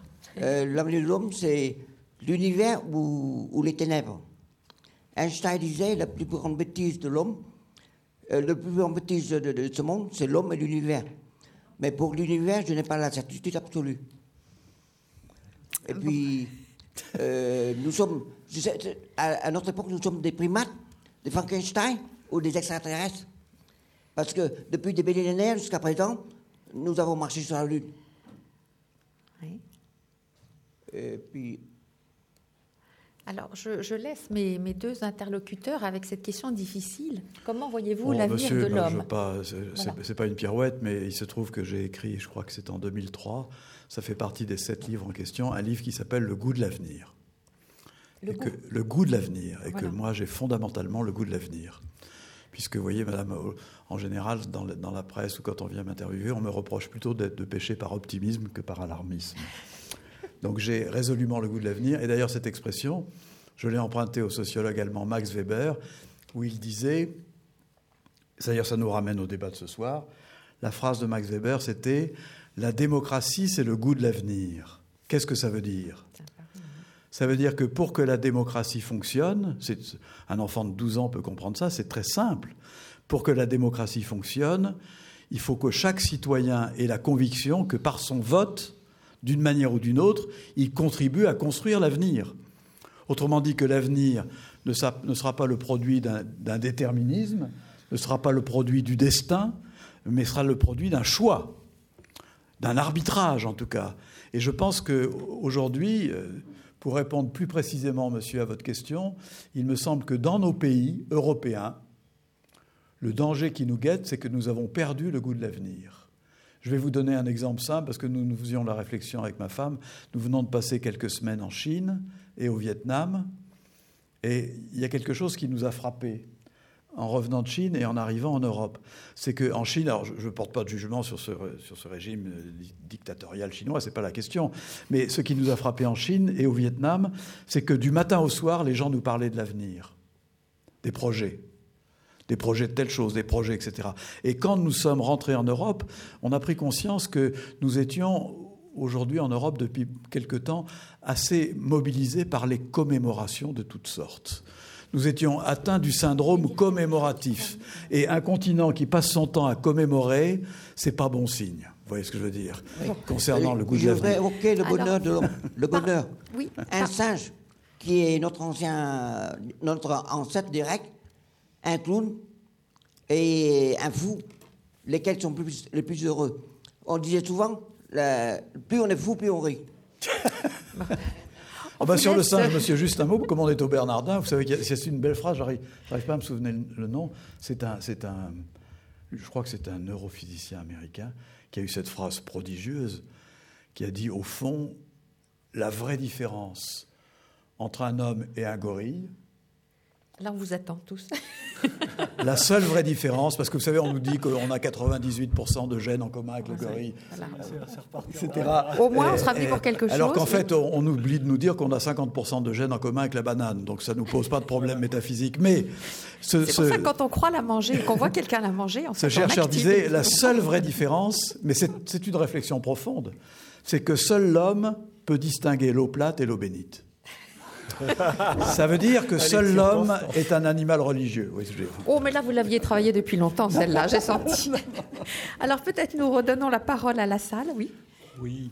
euh, donc, en ce qui concerne les convergences NIBC, voilà, est-ce que je pourrais revenir sur le I de informatique Parce qu'avec le I de informatique, nous avons un exemple excellent de ce que vous avez parlé, de ce dont vous avez parlé, Monsieur Guilbault, de, de promesses et de, j'allais dire, de publicité de- de- D'économie de la promesse. et d'économie de la promesse, oui. Parce que, disons, les... il y a eu de la publicité qui a été faite depuis 20, 30, 40 ans en informatique pour obtenir des budgets. Enfin, c'est, c'est très bien. Moi, je connais les informaticiens, je les aime beaucoup, ils sont dans le bureau à côté de chez moi. Mais avec l'intelligence artificielle, pendant 40 ans, on a entendu dire vous verrez, avec l'intelligence artificielle, on fera ci, on fera ça. C'est absolument extraordinaire. Et alors maintenant, l'IA, ce n'est plus l'intelligence artificielle, mais ça existe encore. C'est l'IA, c'est. C'est hier, oui. oui. C'est Augmented Intelligence.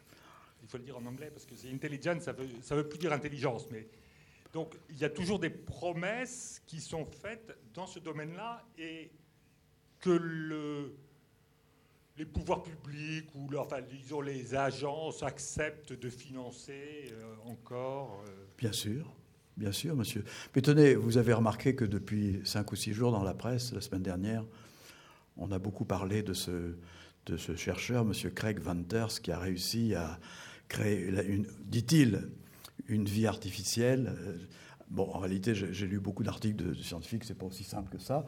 Mais personne dans la presse euh, n'a pensé à dire qui est monsieur Craig Venters. Parce que moi, je me suis intéressé depuis longtemps au bonhomme. Il est l'exemple type de la convergence euh, entre la science, la technoscience et, la, et, la, et la- course au profit dont je parlais. Monsieur Craig Venters a créé, c'est lui qui a contribué à, titre privé, notamment au finance, d'une partie du, du financement de la, du, du génome. Mais Monsieur Craig Venters a créé une société scélérat génomique et il a juré qu'il serait le Bill Gates de la génétique. C'est-à-dire qu'il a clairement dit que son profit était avant tout de faire fortune. Et je, pense que c'est à lui d'ailleurs qu'on doit l'expression qui a un peu disparu dans la presse, mais qui a, été assez souvent citée il y a une quinzaine d'années, les génodollars. Vous vous souvenez, on parlait des pétrodollars. Autrement dit, il y a cette espèce d'exaltation qui est purement mercantile. Mais ceci dit, pour revenir sur votre intervention, quand même, l'informatique a bien créé ce, ce cyberespace dans lequel euh, circulent euh, nos, étudiants, nos enfants, certains d'entre nous. et donc, on est bien quand même dans une, dans une révolution de, notre façon de penser la, relation à l'autre. Et c'est là-dessus qu'on doit s'interroger quand même dans un État démocratique. Est-ce que, ça n'a pas des effets sur la modification de la façon d'être un soi quand il faut être constamment sur ces fameux réseaux? Et on sait maintenant que dans les consultations d'addictologie, donc on a des jeunes toxicomanes, bien sûr, de façon très classique, mais on a de plus en plus dans les services d'addictologie euh, des jeunes gens euh, qui sont euh, précisément dans des processus addictologiques à l'égard du cyberespace et qui posent des questions assez difficiles aux psychiatres parce que c'est une forme de, toxicomanie et de, de, pathologie en fait mentale. Hein, assez difficile à, cerner et à prendre en charge. Donc euh, l'informatique, hélas, a, tenu euh, peut-être des promesses. si je peux me permettre d'ajouter, monsieur, une, réflexion plus technique, si j'ose dire. S'il y a un domaine où la technique a tenu ses promesses, c'est l'informatique.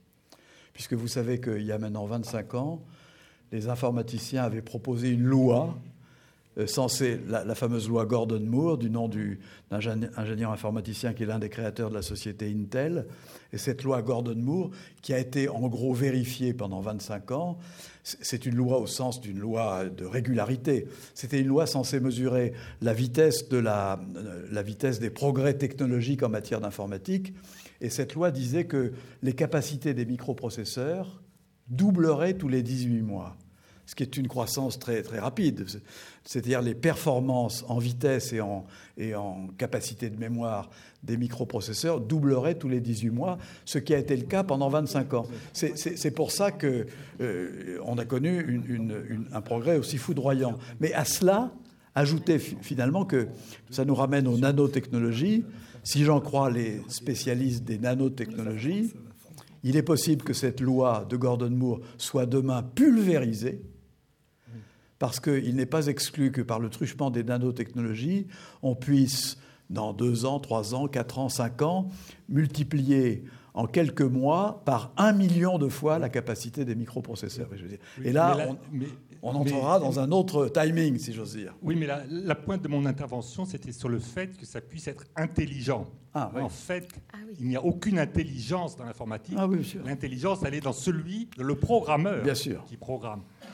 Il y a pas de sens, il y a la distinction entre l'information et le sens. Bien sûr. Comme le disait monsieur le professeur Jacques Arsac, donc c'est la différence entre l'information et le sens. Le sens, c'est l'homme qui le donne. Absolument. donc c'est jamais l'informatique qui va donner du sens, qui va donner de l'intelligence. Il y avait monsieur qui avait une question. Oui. Oui, alors il y a une question, pardon? Oui, oui, oui, oui, on vous écoute, madame, pardon, je crois que c'est à vous, oui. L'avenir que, nous, que vous programmez, ah, le micro ne marche pas, madame. L'avenir que vous, que vous programmez, parce qu'il y a des programmes en informatique, je le trouve bien sombre. Il n'y a pas de notion de plaisir, ni plaisir de manger, ni de plaisir de rire, de ah, mais on n'aura plus de corps alors. C'est très très artificiel, si vous voulez. Et ça n'a pas l'air du tout rigolo. Mais madame, c'est bien pour ça qu'on s'insurge. parce qu'on aime le corps, on aime manger, on aime... Euh, je vous remercie. Ce n'est pas un avenir que moi, personnellement, j'espère. Oui, monsieur, je crois. Euh, oui, pardon. Ça marche? Oui. Après, pardon. Je me demande s'il y a beaucoup de neuf sous, sous le soleil. Parce que euh, il y a eu l'époque où on pensait que la mécanique allait tout régler. Bon, ensuite, il y a eu la chimie. Ensuite, il y a eu l'informatique. Et puis, ça va continuer de façon permanente. Ce qui a peut-être changé, et autre constante, c'est que l'homme n'est pas uniquement attiré par l'argent, mais il est attiré par la gloire et par le pouvoir.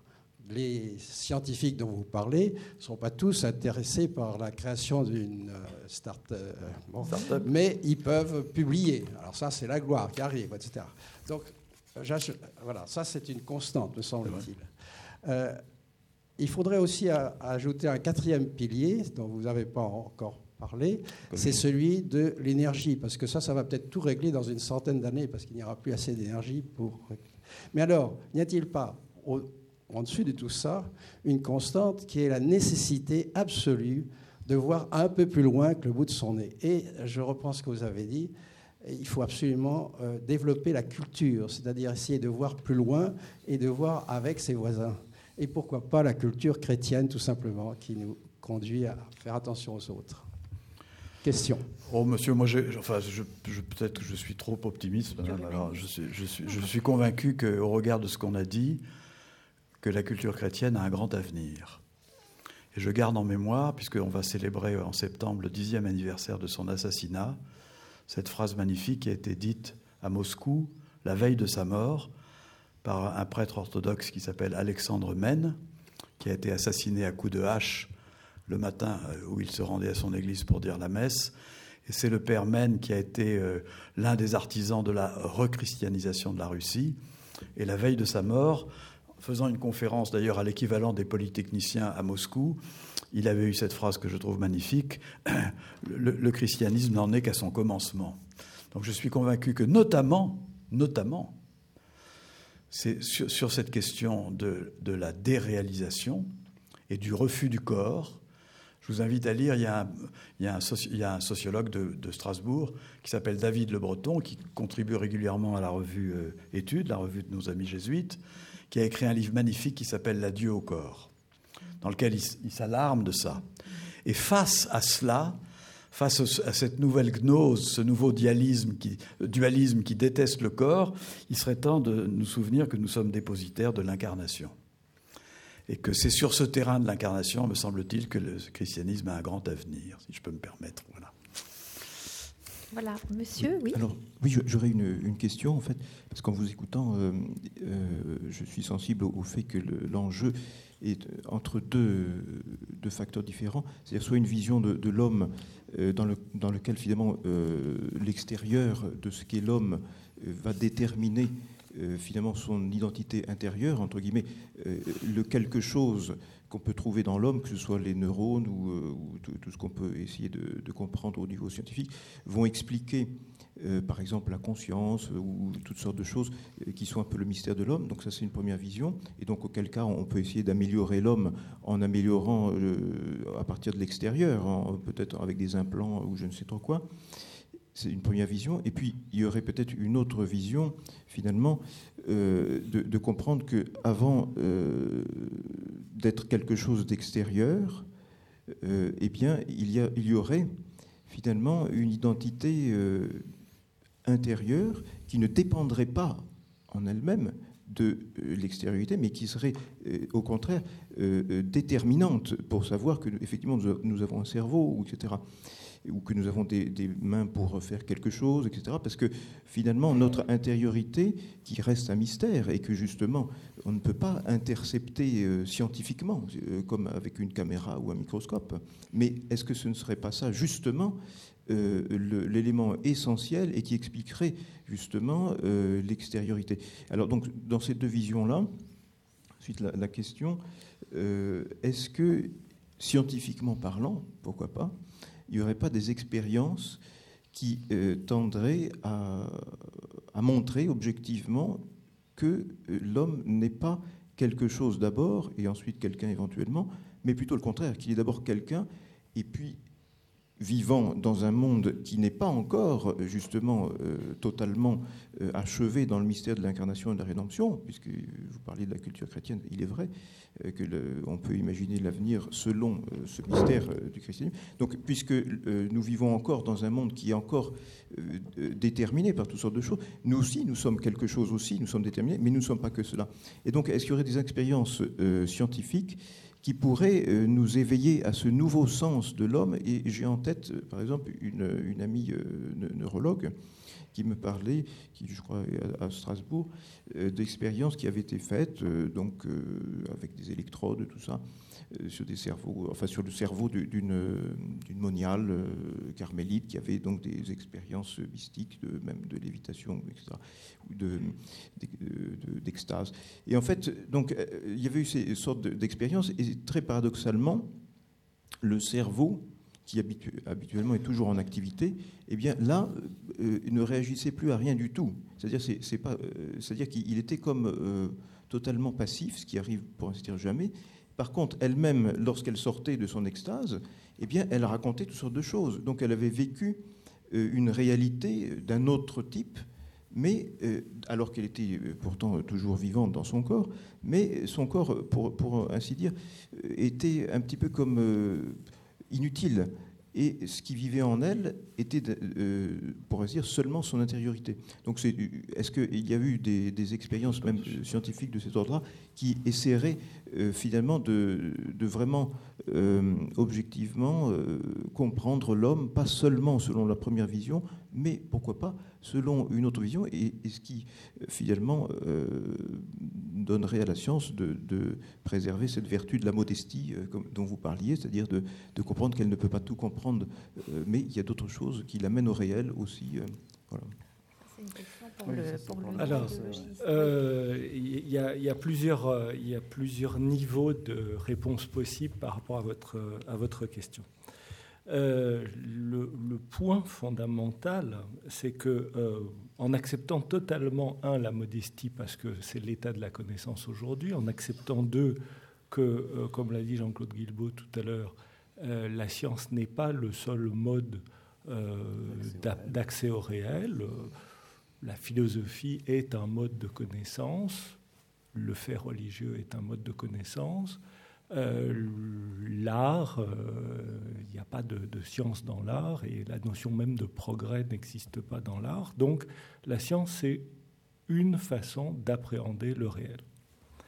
Alors à partir de là, ce que nous apprennent aujourd'hui les neurosciences, c'est que il n'existe pas, euh, il existe bien sûr une potentialité de cerveau humain dès le départ, enfin dès le départ, dès que le système nerveux commence à se construire, on va dire à partir du quatrième mois de gestation, quand il commence à y avoir une architecture suffisante pour que les circuits euh, commencent à s'activer et commencent à, prendre une existence physique. Alors euh, après, il y a des interprétations qui sont des interprétations euh, morales ou philosophiques ou intellectuelles. Vous savez qu'en Angleterre, euh, où ce qui compte, c'est la sensibilité, le fait que le système nerveux est ce qui nous permet d'être sensibles.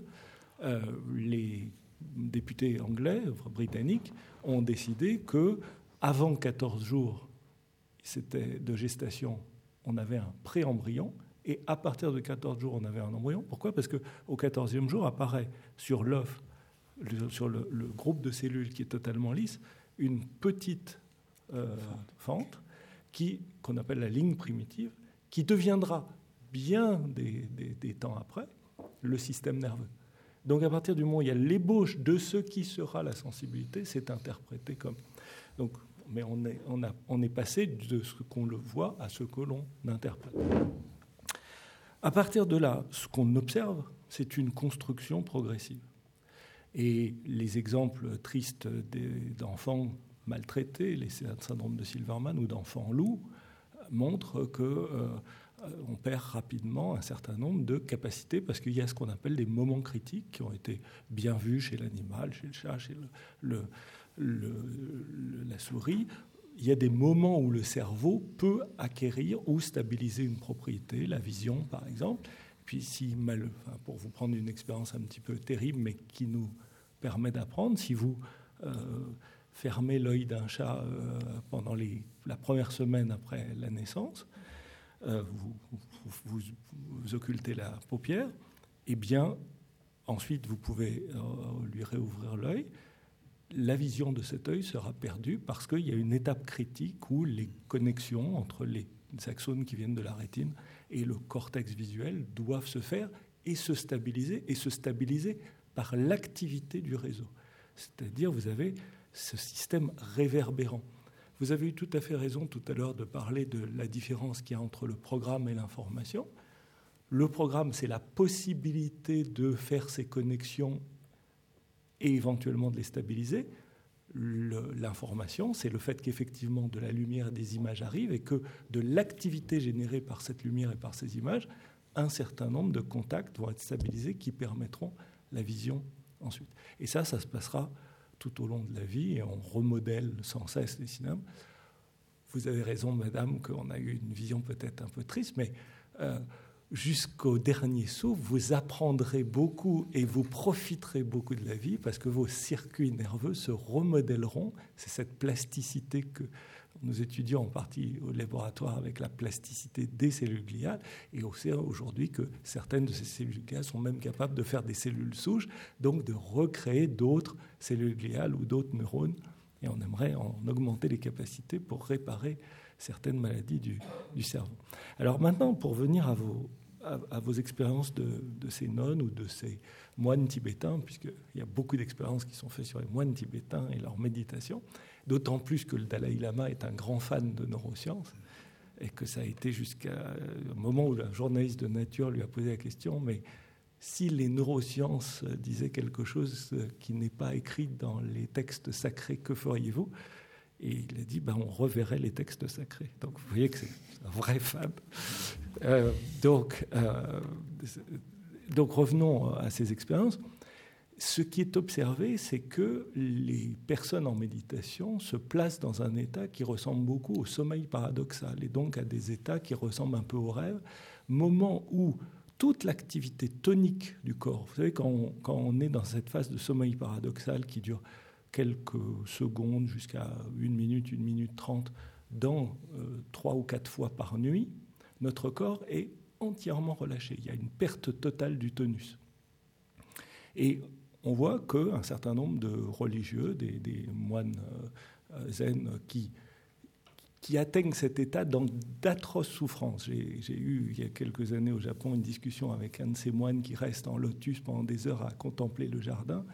Et il était pourtant âgé, ça faisait des années des années qu'il faisait ça tous les jours, et il me parlait de la souffrance physique que représentait cette, euh, cette méditation.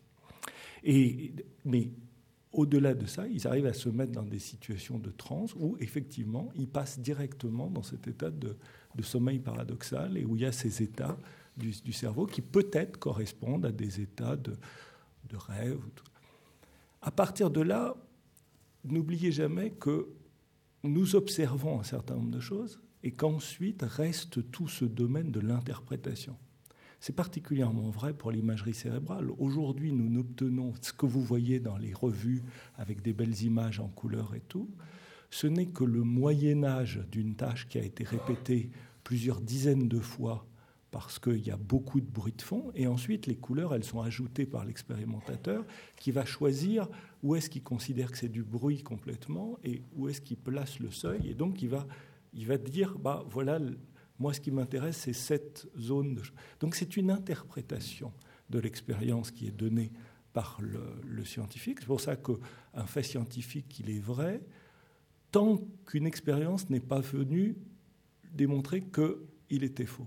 Et, le, but d'un jeune scientifique, Jean-Claude, c'est pas tant de déposer un brevet, c'est de trouver l'expérience qui va démontrer que tout ce qu'on racontait, pour, pour un bon, hein, que tout ce qu'on racontait jusque-là était faux et beaucoup plus important, je pense, pour les scientifiques que les brevets, c'est d'avoir le prix Nobel.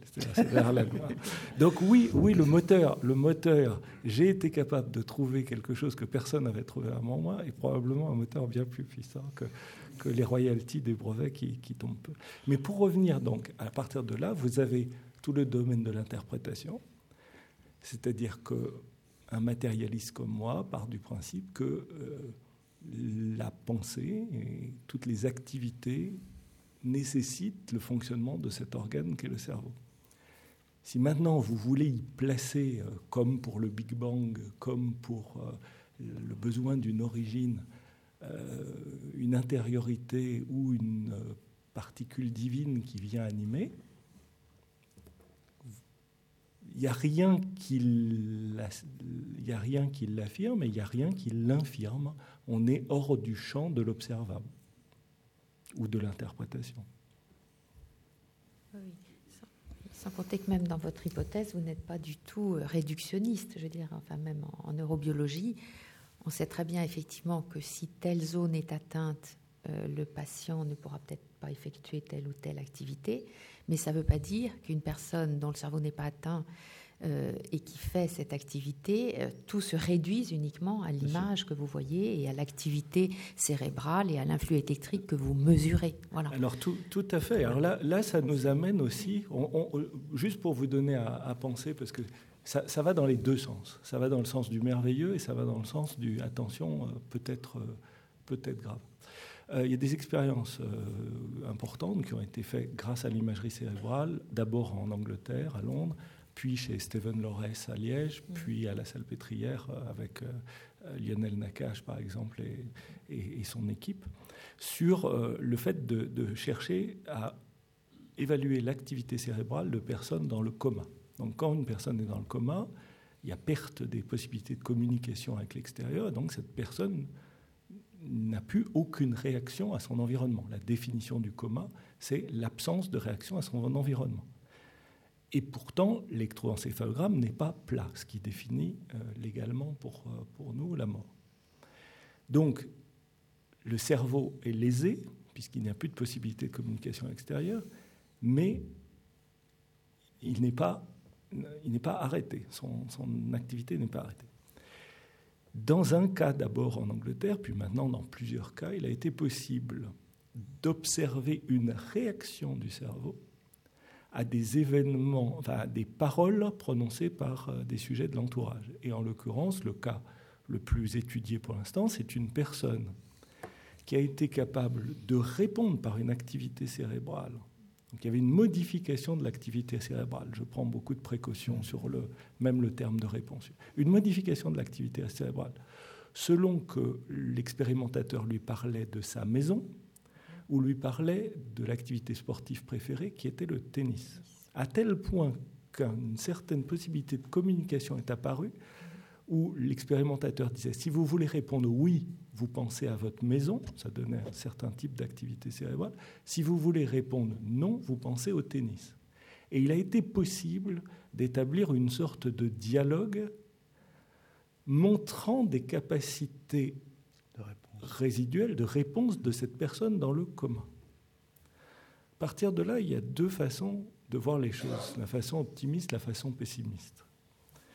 Première façon, c'est de dire c'est formidable, on a trouvé une nouvelle manière de prendre en considération des gens qu'on considérait comme des légumes, pour parler un peu vulgairement, mais c'est la réalité de plusieurs milliers de personnes en France actuellement, côté desquelles les gens passent, euh, tout peuvent raconter n'importe quoi en pensant que de toute façon sont dans le commun. Euh, c'est pas grave. C'est pas ce que font les soignants.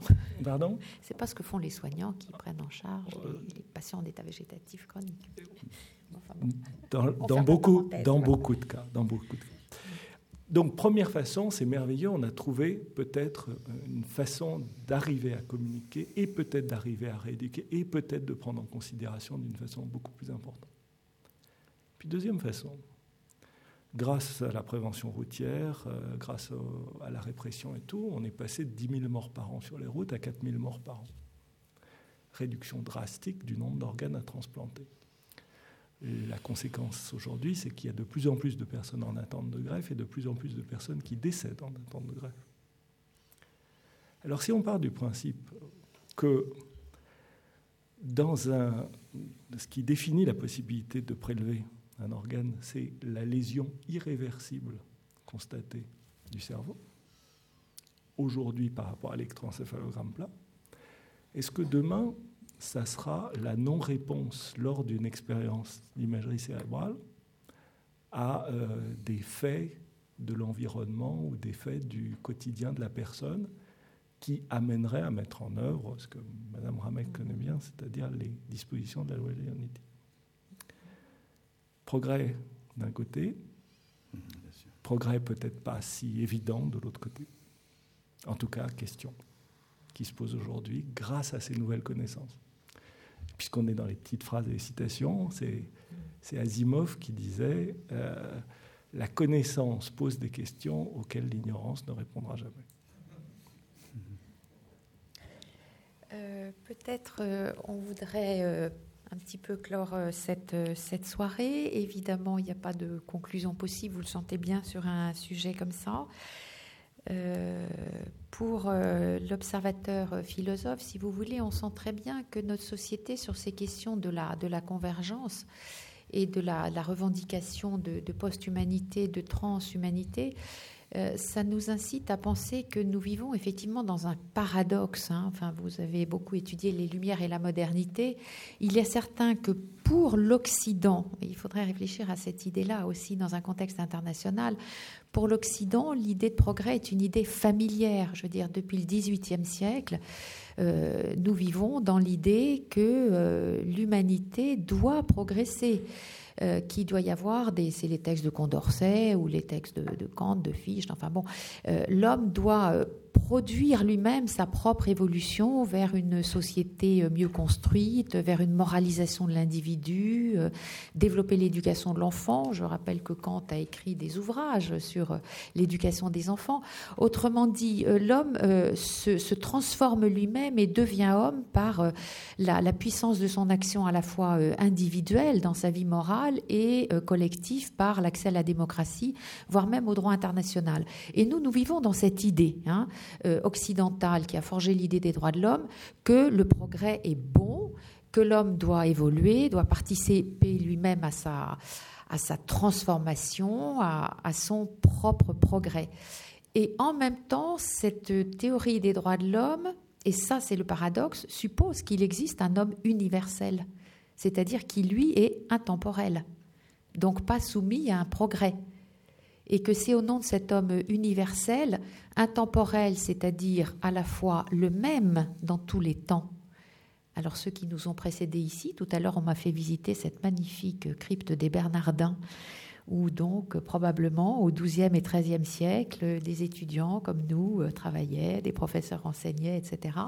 Donc on suppose que c'est le même homme dans le temps euh, qui, construit son humanité et que c'est le même homme dans l'espace, c'est-à-dire que partout, euh, les hommes ont les, ont les mêmes droits. Donc on est dans un, paradoxe assez difficile et c'est peut-être cette question que nous pose la post-humanité, parce qu'en face des post-humains, on a envie de dire non, il y a un homme universel. Euh, cet homme universel, c'est celui de la démocratie, c'est celui des droits de l'homme, c'est celui dont le soi se construit par relation avec les autres, c'est celui qui est incarné dans un corps, euh, qui procrée euh, des enfants euh, par, par l'amour charnel, qui accepte la, la, maladie et qui essaye simplement de la soigner, mais qui n'essaye pas de transformer son corps et de le modifier. C'est celui qui sait qu'il est mortel. Voilà, c'est cet homme des droits de l'homme. Et en même temps, l'Occident est traversé par cette idée que le progrès est bon et que les sciences, et j'ai du mal à à thématiser ça, mais que les, sciences, ces, progrès provoqués par les sciences seront bons pour nous. Et en tout cas, nous pensons qu'ils sont bons pour les malades, qu'ils sont bons pour la sécurité. Nous avons fait tout ce que nous pouvions pour prolonger, et tout le monde s'en réjouit, l'espérance de la vie, hein, de la durée de vie. Donc on sait très bien que nous vivons euh, mieux, plus longtemps, en meilleure santé. Nous ne pratiquons pas euh, le génisme, mais en tout cas nous pratiquons le génique. Je veux dire, quand on fait, euh, quand on donne un congé de maternité pour éviter qu'il y ait des prématurés, quand on prend en charge les femmes en centre 3, euh, justement pour que la naissance se passe dans les meilleures conditions quand on a une crainte, on, essaye de protéger l'espèce humaine en faisant que les êtres humains qui naissent soient en meilleur état de santé possible. Donc cette idée d'un progrès de l'homme, elle nous est tout à fait euh, familière. On ne peut pas non plus... Euh, voilà. Donc on partage cette idée tout en ayant l'idée d'une constance de la nature humaine. Alors voilà, qu'est-ce qu'on fait de, ce paradoxe? Je vous proposer une réponse à ce paradoxe. Euh, vous avez cité Condorcet, qui en effet employait le, terme de progrès, mais à bien réfléchir, le terme progrès sous la plume de Condorcet, c'était la laïcisation de l'espérance chrétienne. Et que l'espérance chrétienne, c'était elle-même une reformulation du messianisme juif. Parce qu'en fait, nous sommes les héritiers de cette révolution spirituelle qui, en gros, au moment de l'apparition des prophètes juifs, dont nous sommes les héritiers directs, cette révolution incroyable qui a consisté à dire, en s'opposant à la pensée grecque, le temps n'est pas circulaire, mais il est droit. C'est-à-dire qu'il y a cette belle phrase de Lévinas, le temps va quelque part, Nous ne sommes pas dans un mouvement cyclique du temps, comme le pensaient les Grecs, l'éternel retour, où il n'y a plus qu'à s'adapter aux choses, puisque euh, dans le temps cyclique, vous n'avez pas le projet d'améliorer le monde, puisque le monde reviendra au bout d'un certain temps à ce qu'il était auparavant. Et dans la pensée juive, il y a cette idée forte, il y a une phrase du Talmud magnifique qui dit ⁇ Il n'y a pas de destin pour Israël ⁇ c'est-à-dire qu'il n'y a pas d'autre destin que celui que nous fabriquons. Et cette idée que nous sommes responsables du temps qui vient, c'est ce qui a fondé, euh, d'une part, d'une certaine façon, l'espérance chrétienne et, et, le, concept de progrès. Et c'est vrai qu'il y a des cultures où cette idée, euh, bah, dans la culture orientale, cette idée, euh, ou, dans la culture grecque, cette idée du temps circulaire excluait le concept de progrès. Pour le reste, Madame, si je peux me permettre, vous avez raison de pointer le paradoxe de l'homme universel. Mais ce n'est pas un paradoxe, c'est une conviction et c'est un choix que nous faisons. Quand nous disons, par exemple, quand nous disons, je, je repense au procès de Nuremberg, qu'il n'y a qu'une humanité, c'est-à-dire qu'il n'y a pas des hommes moins humains que d'autres. Nous sommes convaincus, et personne dans cette salle ne pourra me dire le contraire, qu'il n'y a pas de différence en, ce qui concerne la dignité humaine entre un handicapé mental profond et un prix Nobel de biologie. Pour nous, ils sont hommes à part égale, au même titre. Mais c'est évidemment, nous, ne définissons pas une réalité, nous définissons une conviction. Vous comprenez ce que je veux dire? Parce qu'en effet, c'est vrai que sur le plan de la stricte réalité, des spécialistes du cerveau pourraient nous expliquer que les deux cerveaux ne sont pas tout à fait équivalents. Mais nous énonçons un choix. Nous énonçons un choix éthique et un choix culturel qui est fondamental, me semble-t-il. Donc euh, c'est vrai qu'il me semble que on peut sortir du paradoxe que vous énonciez en acceptant l'idée que c'est une décision que nous prenons. Oui, le paradoxe. Enfin, vous comprenez ce que oui, je veux oui, dire? oui, oui, mais Il y a le des différences entre les hommes, évidemment. Il y a des différences entre, entre, un, entre un pygmée d'Afrique et puis euh, un habitant de Los Angeles. Il y a des différences fondamentales. Si nous sommes fidèles à ce, que, ce qui nous fait, à ce qui nous constitue, à nos yeux, ils sont hommes à part égale, avec la même, le même état et le même degré de dignité. Mais c'est une décision que nous prenons. Voilà. Avant de, Oui, oui. avant de laisser Madame Ramex conclure, parce que euh, je crois qu'il il ne faut pas trop prolonger, même si nous le voudrons, je, je veux d'abord remercier, mais je vous laisserai, je vous redonnerai la parole pour quelques mots de conclusion. Remercier nos, nos trois intervenants de ce soir, vous remercier évidemment tous d'être d'être venus. Et je remercie d'autant plus nos intervenants qui nous ont autorisés à enregistrer leurs propos. Et vous pourrez retrouver euh, la conférence de ce soir, qui, je pense, nous a tous euh, intéressés et même nous sommes entrés dans la passion, sans doute, euh, calme, j'allais dire, du professeur Schneves et plus, plus, plus expressive de M. Guilbeault. Vous pouvez retrouver donc la, cette, cette conférence sur le site des Bernardins. Merci, madame, si vous voulez. Oh, mots. écoutez, moi, la conclusion sera extrêmement modeste. Voilà, Euh, c'était simplement informatif hein, euh, pour que vous voyez un petit peu les, les- les pistes sur lesquelles essaye de travailler le législateur sur ce problème de la convergence.